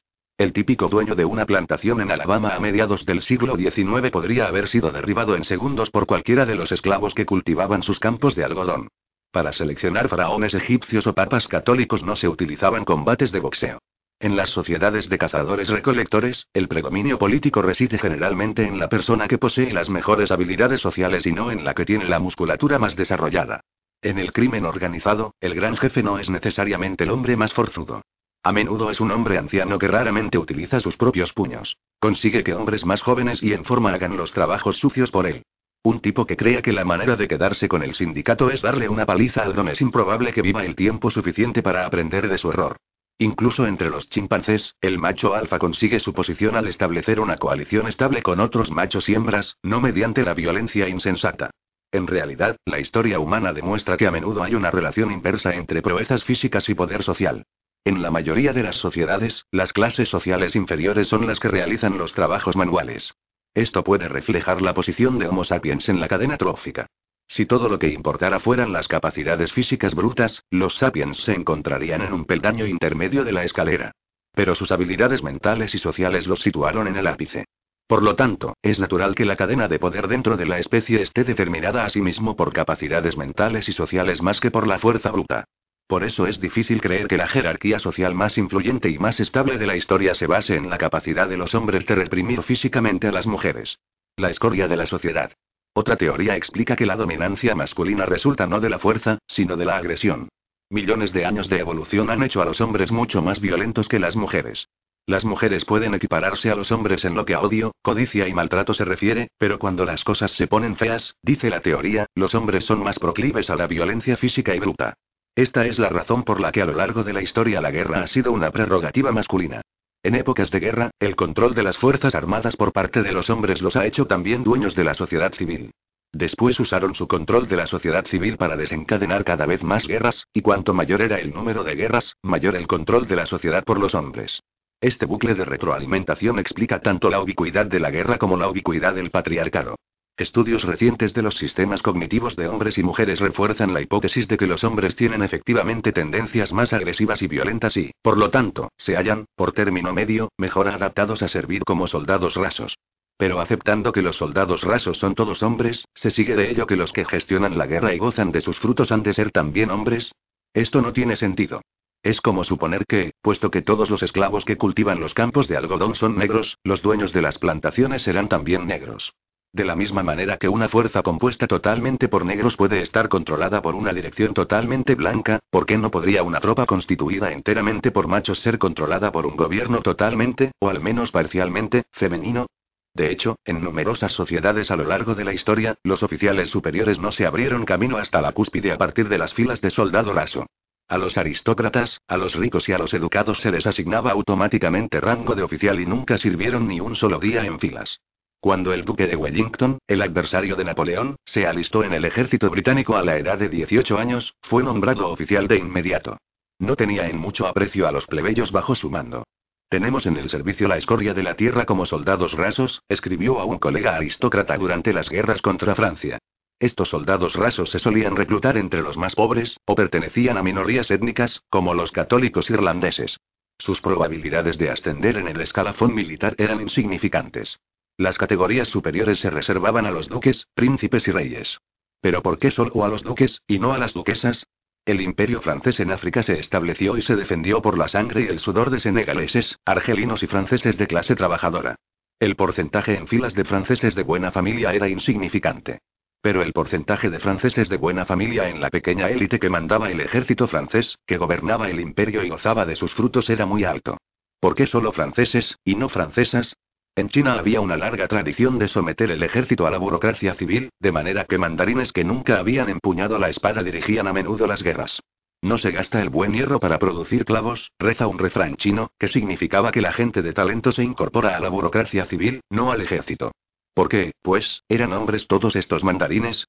No se puede aducir razonablemente que su debilidad física o sus bajos niveles de testosterona impedían a las mujeres ser mandarines, generales y políticos de éxito. Con el fin de administrar una guerra es seguro que se necesita vigor, pero no mucha fuerza física ni agresividad. Las guerras no son peleas de taberna. Son proyectos muy complejos que requieren un grado extraordinario de organización, cooperación y planificación. La capacidad de mantener la paz en casa, de adquirir aliados en el exterior y de comprender qué pasa en la mente de otras personas, en particular nuestros enemigos, suele ser la clave de la victoria. De modo que un bruto agresivo suele ser la peor elección para dirigir una guerra. Es mucho mejor una persona cooperativa que sepa cómo apaciguar, cómo manipular y cómo ver las cosas desde diferentes perspectivas. Esta es la materia de la que están hechos los forjadores de imperios. Augusto, que era incompetente desde el punto de vista militar, tuvo éxito en la empresa de establecer un régimen imperial estable, y consiguió así algo que no lograron ni Julio César ni Alejandro Magno, que eran generales mucho mejores. Tanto los contemporáneos que lo admiraban como los historiadores modernos suelen atribuir esta hazaña a su virtud de clementía, indulgencia y clemencia. A menudo se presenta a las mujeres con el siguiente estereotipo. Son mejores manipuladoras y pacificadoras que los hombres, y son famosas por su capacidad superior para ver las cosas desde la perspectiva de los demás. Si acaso hay alguna verdad en estos estereotipos, entonces las mujeres habrían sido excelentes políticas y forjadoras de imperios, y habrían dejado el trabajo sucio en los campos de batalla a los machos, cargados de testosterona pero simplones. Dejando aparte los mitos populares, esto raramente ha ocurrido en el mundo real y no está claro por qué ha sido así. Genes patriarcales. Un tercer tipo de explicación biológica concede menos importancia a la fuerza bruta y la violencia, y sugiere que a lo largo de millones de años de evolución, hombres y mujeres desarrollaron por evolución diferentes estrategias de supervivencia y reproducción. Al competir los hombres entre sí por la oportunidad de inseminar a mujeres fértiles, las probabilidades de reproducción de un individuo dependían por encima de todo de su capacidad para vencer y derrotar a otros hombres. A medida que pasaba el tiempo, los genes masculinos que conseguían pasar a la siguiente generación eran los pertenecientes a los hombres más ambiciosos, agresivos y competitivos. Una mujer, en cambio, no tenía ningún problema a la hora de encontrar a un hombre que la quisiera dejar embarazada. Sin embargo, si quería que sus hijos le proporcionaran nietos, necesitaba llevarlos en sus entrañas durante nueve largos meses, y después alimentarlos durante años. A lo largo de ese tiempo tenía pocas oportunidades de obtener comida, y necesitaba mucha ayuda. Necesitaba un hombre. Con el fin de asegurar su propia supervivencia y la de sus hijos, la mujer no tenía otra elección que aceptar las condiciones que el hombre estipulaba para conseguir que éste no se alejara demasiado y asumiera parte de la carga. A medida que pasaba el tiempo, los genes femeninos que conseguían pasar a la siguiente generación eran los pertenecientes a mujeres que eran cuidadoras sumisas. Las mujeres que pasaban demasiado tiempo luchando por el poder no legaban ninguno de estos potentes genes a las generaciones futuras. El resultado de estas diferentes estrategias de supervivencia, según esta teoría, es que los hombres han sido programados para ser ambiciosos y competitivos, y para destacar en la política y los negocios, mientras que las mujeres han tendido a apartarse del camino y a dedicar su vida a criar a los hijos. Sin embargo, parece que la evidencia empírica también desmiente esta hipótesis. Es particularmente problemática la suposición de que la dependencia que las mujeres tienen de ayuda externa las hizo dependientes de los hombres, y no de otras mujeres, y que la competitividad de los machos hizo que los hombres fueran socialmente dominantes. Hay muchas especies de animales, como los elefantes y los bonobos, cuya dinámica entre hembras dependientes y machos competitivos produce como resultado una sociedad matriarcal. Puesto que las hembras necesitan ayuda externa, se ven obligadas a desarrollar sus habilidades sociales y a aprender cómo cooperar y apaciguar. Construyen redes sociales totalmente femeninas que ayudan a cada miembro a criar a sus hijos. Los machos, mientras tanto, pasan el tiempo luchando y compitiendo. Sus habilidades sociales y sus lazos sociales no acaban de desarrollarse. Las sociedades de bonobos y elefantes están controladas por fuertes redes de hembras cooperativas, mientras que los machos, egoístas y no cooperativos, son relegados a puestos secundarios. Aunque las hembras de bonobo son por término medio más débiles que los machos, suelen agruparse para aporrear a los que sobrepasan sus límites. Si esto es posible entre los bonobos y los elefantes, ¿por qué no entre Homo sapiens? Los sapiens son animales relativamente débiles, cuya ventaja reside en su capacidad de cooperar en gran número. Si es así, cabría esperar que las mujeres dependientes, incluso si dependen de hombres, emplearan sus habilidades sociales superiores para cooperar con el fin de manipular a los hombres, agresivos, autónomos y egoístas y conseguir superarlos. ¿Cómo llegó a ocurrir que en la única especie cuyo éxito depende sobre todo de la cooperación los individuos que supuestamente son menos cooperativos, los hombres, controlen a los individuos que supuestamente son más cooperativos, las mujeres? En la actualidad, no tenemos una respuesta satisfactoria. Quizá las hipótesis comunes sean simplemente erróneas. ¿Acaso los machos de la especie Homo sapiens no están caracterizados por la fuerza física, la agresividad y la competitividad, sino por unas habilidades sociales superiores y una mayor tendencia a cooperar? Sencillamente, no lo sabemos. Lo que sabemos, sin embargo, es que durante el último siglo los papeles de género han experimentado una revolución extraordinaria. Cada vez hay más sociedades que no solo conceden a hombres y mujeres un estatus legal, derechos políticos y oportunidades económicas iguales, sino que piensan de nuevo y por completo los conceptos más básicos de género y sexualidad. Aunque la brecha de género es todavía importante, los acontecimientos se han precipitado a una velocidad vertiginosa. En 1913, en Estados Unidos se consideraba de manera general que conceder el derecho de voto a las mujeres era una afrenta. La posibilidad de que hubiera una mujer ministra o juez del Tribunal Supremo era simplemente ridícula. O al mismo tiempo, la homosexualidad era un tema tabú, y ni siquiera podía hablarse de ella en la sociedad educada. Sin embargo, en 2013 el derecho de voto de las mujeres se da por sentado. Apenas es motivo de comentario que haya ministras, y cinco jueces del Tribunal Supremo de Estados Unidos, tres de los cuales son mujeres, deciden a favor de legalizar los matrimonios entre personas del mismo sexo, al votar en contra de las objeciones de cuatro jueces masculinos. Estos cambios espectaculares son precisamente los que hacen que la historia del género nos deje tan estupefactos. Sí, como hoy se ha demostrado de manera tan clara, el sistema patriarcal se ha basado en mitos infundados y no en hechos biológicos, que es lo que explica la universalidad y estabilidad de este sistema.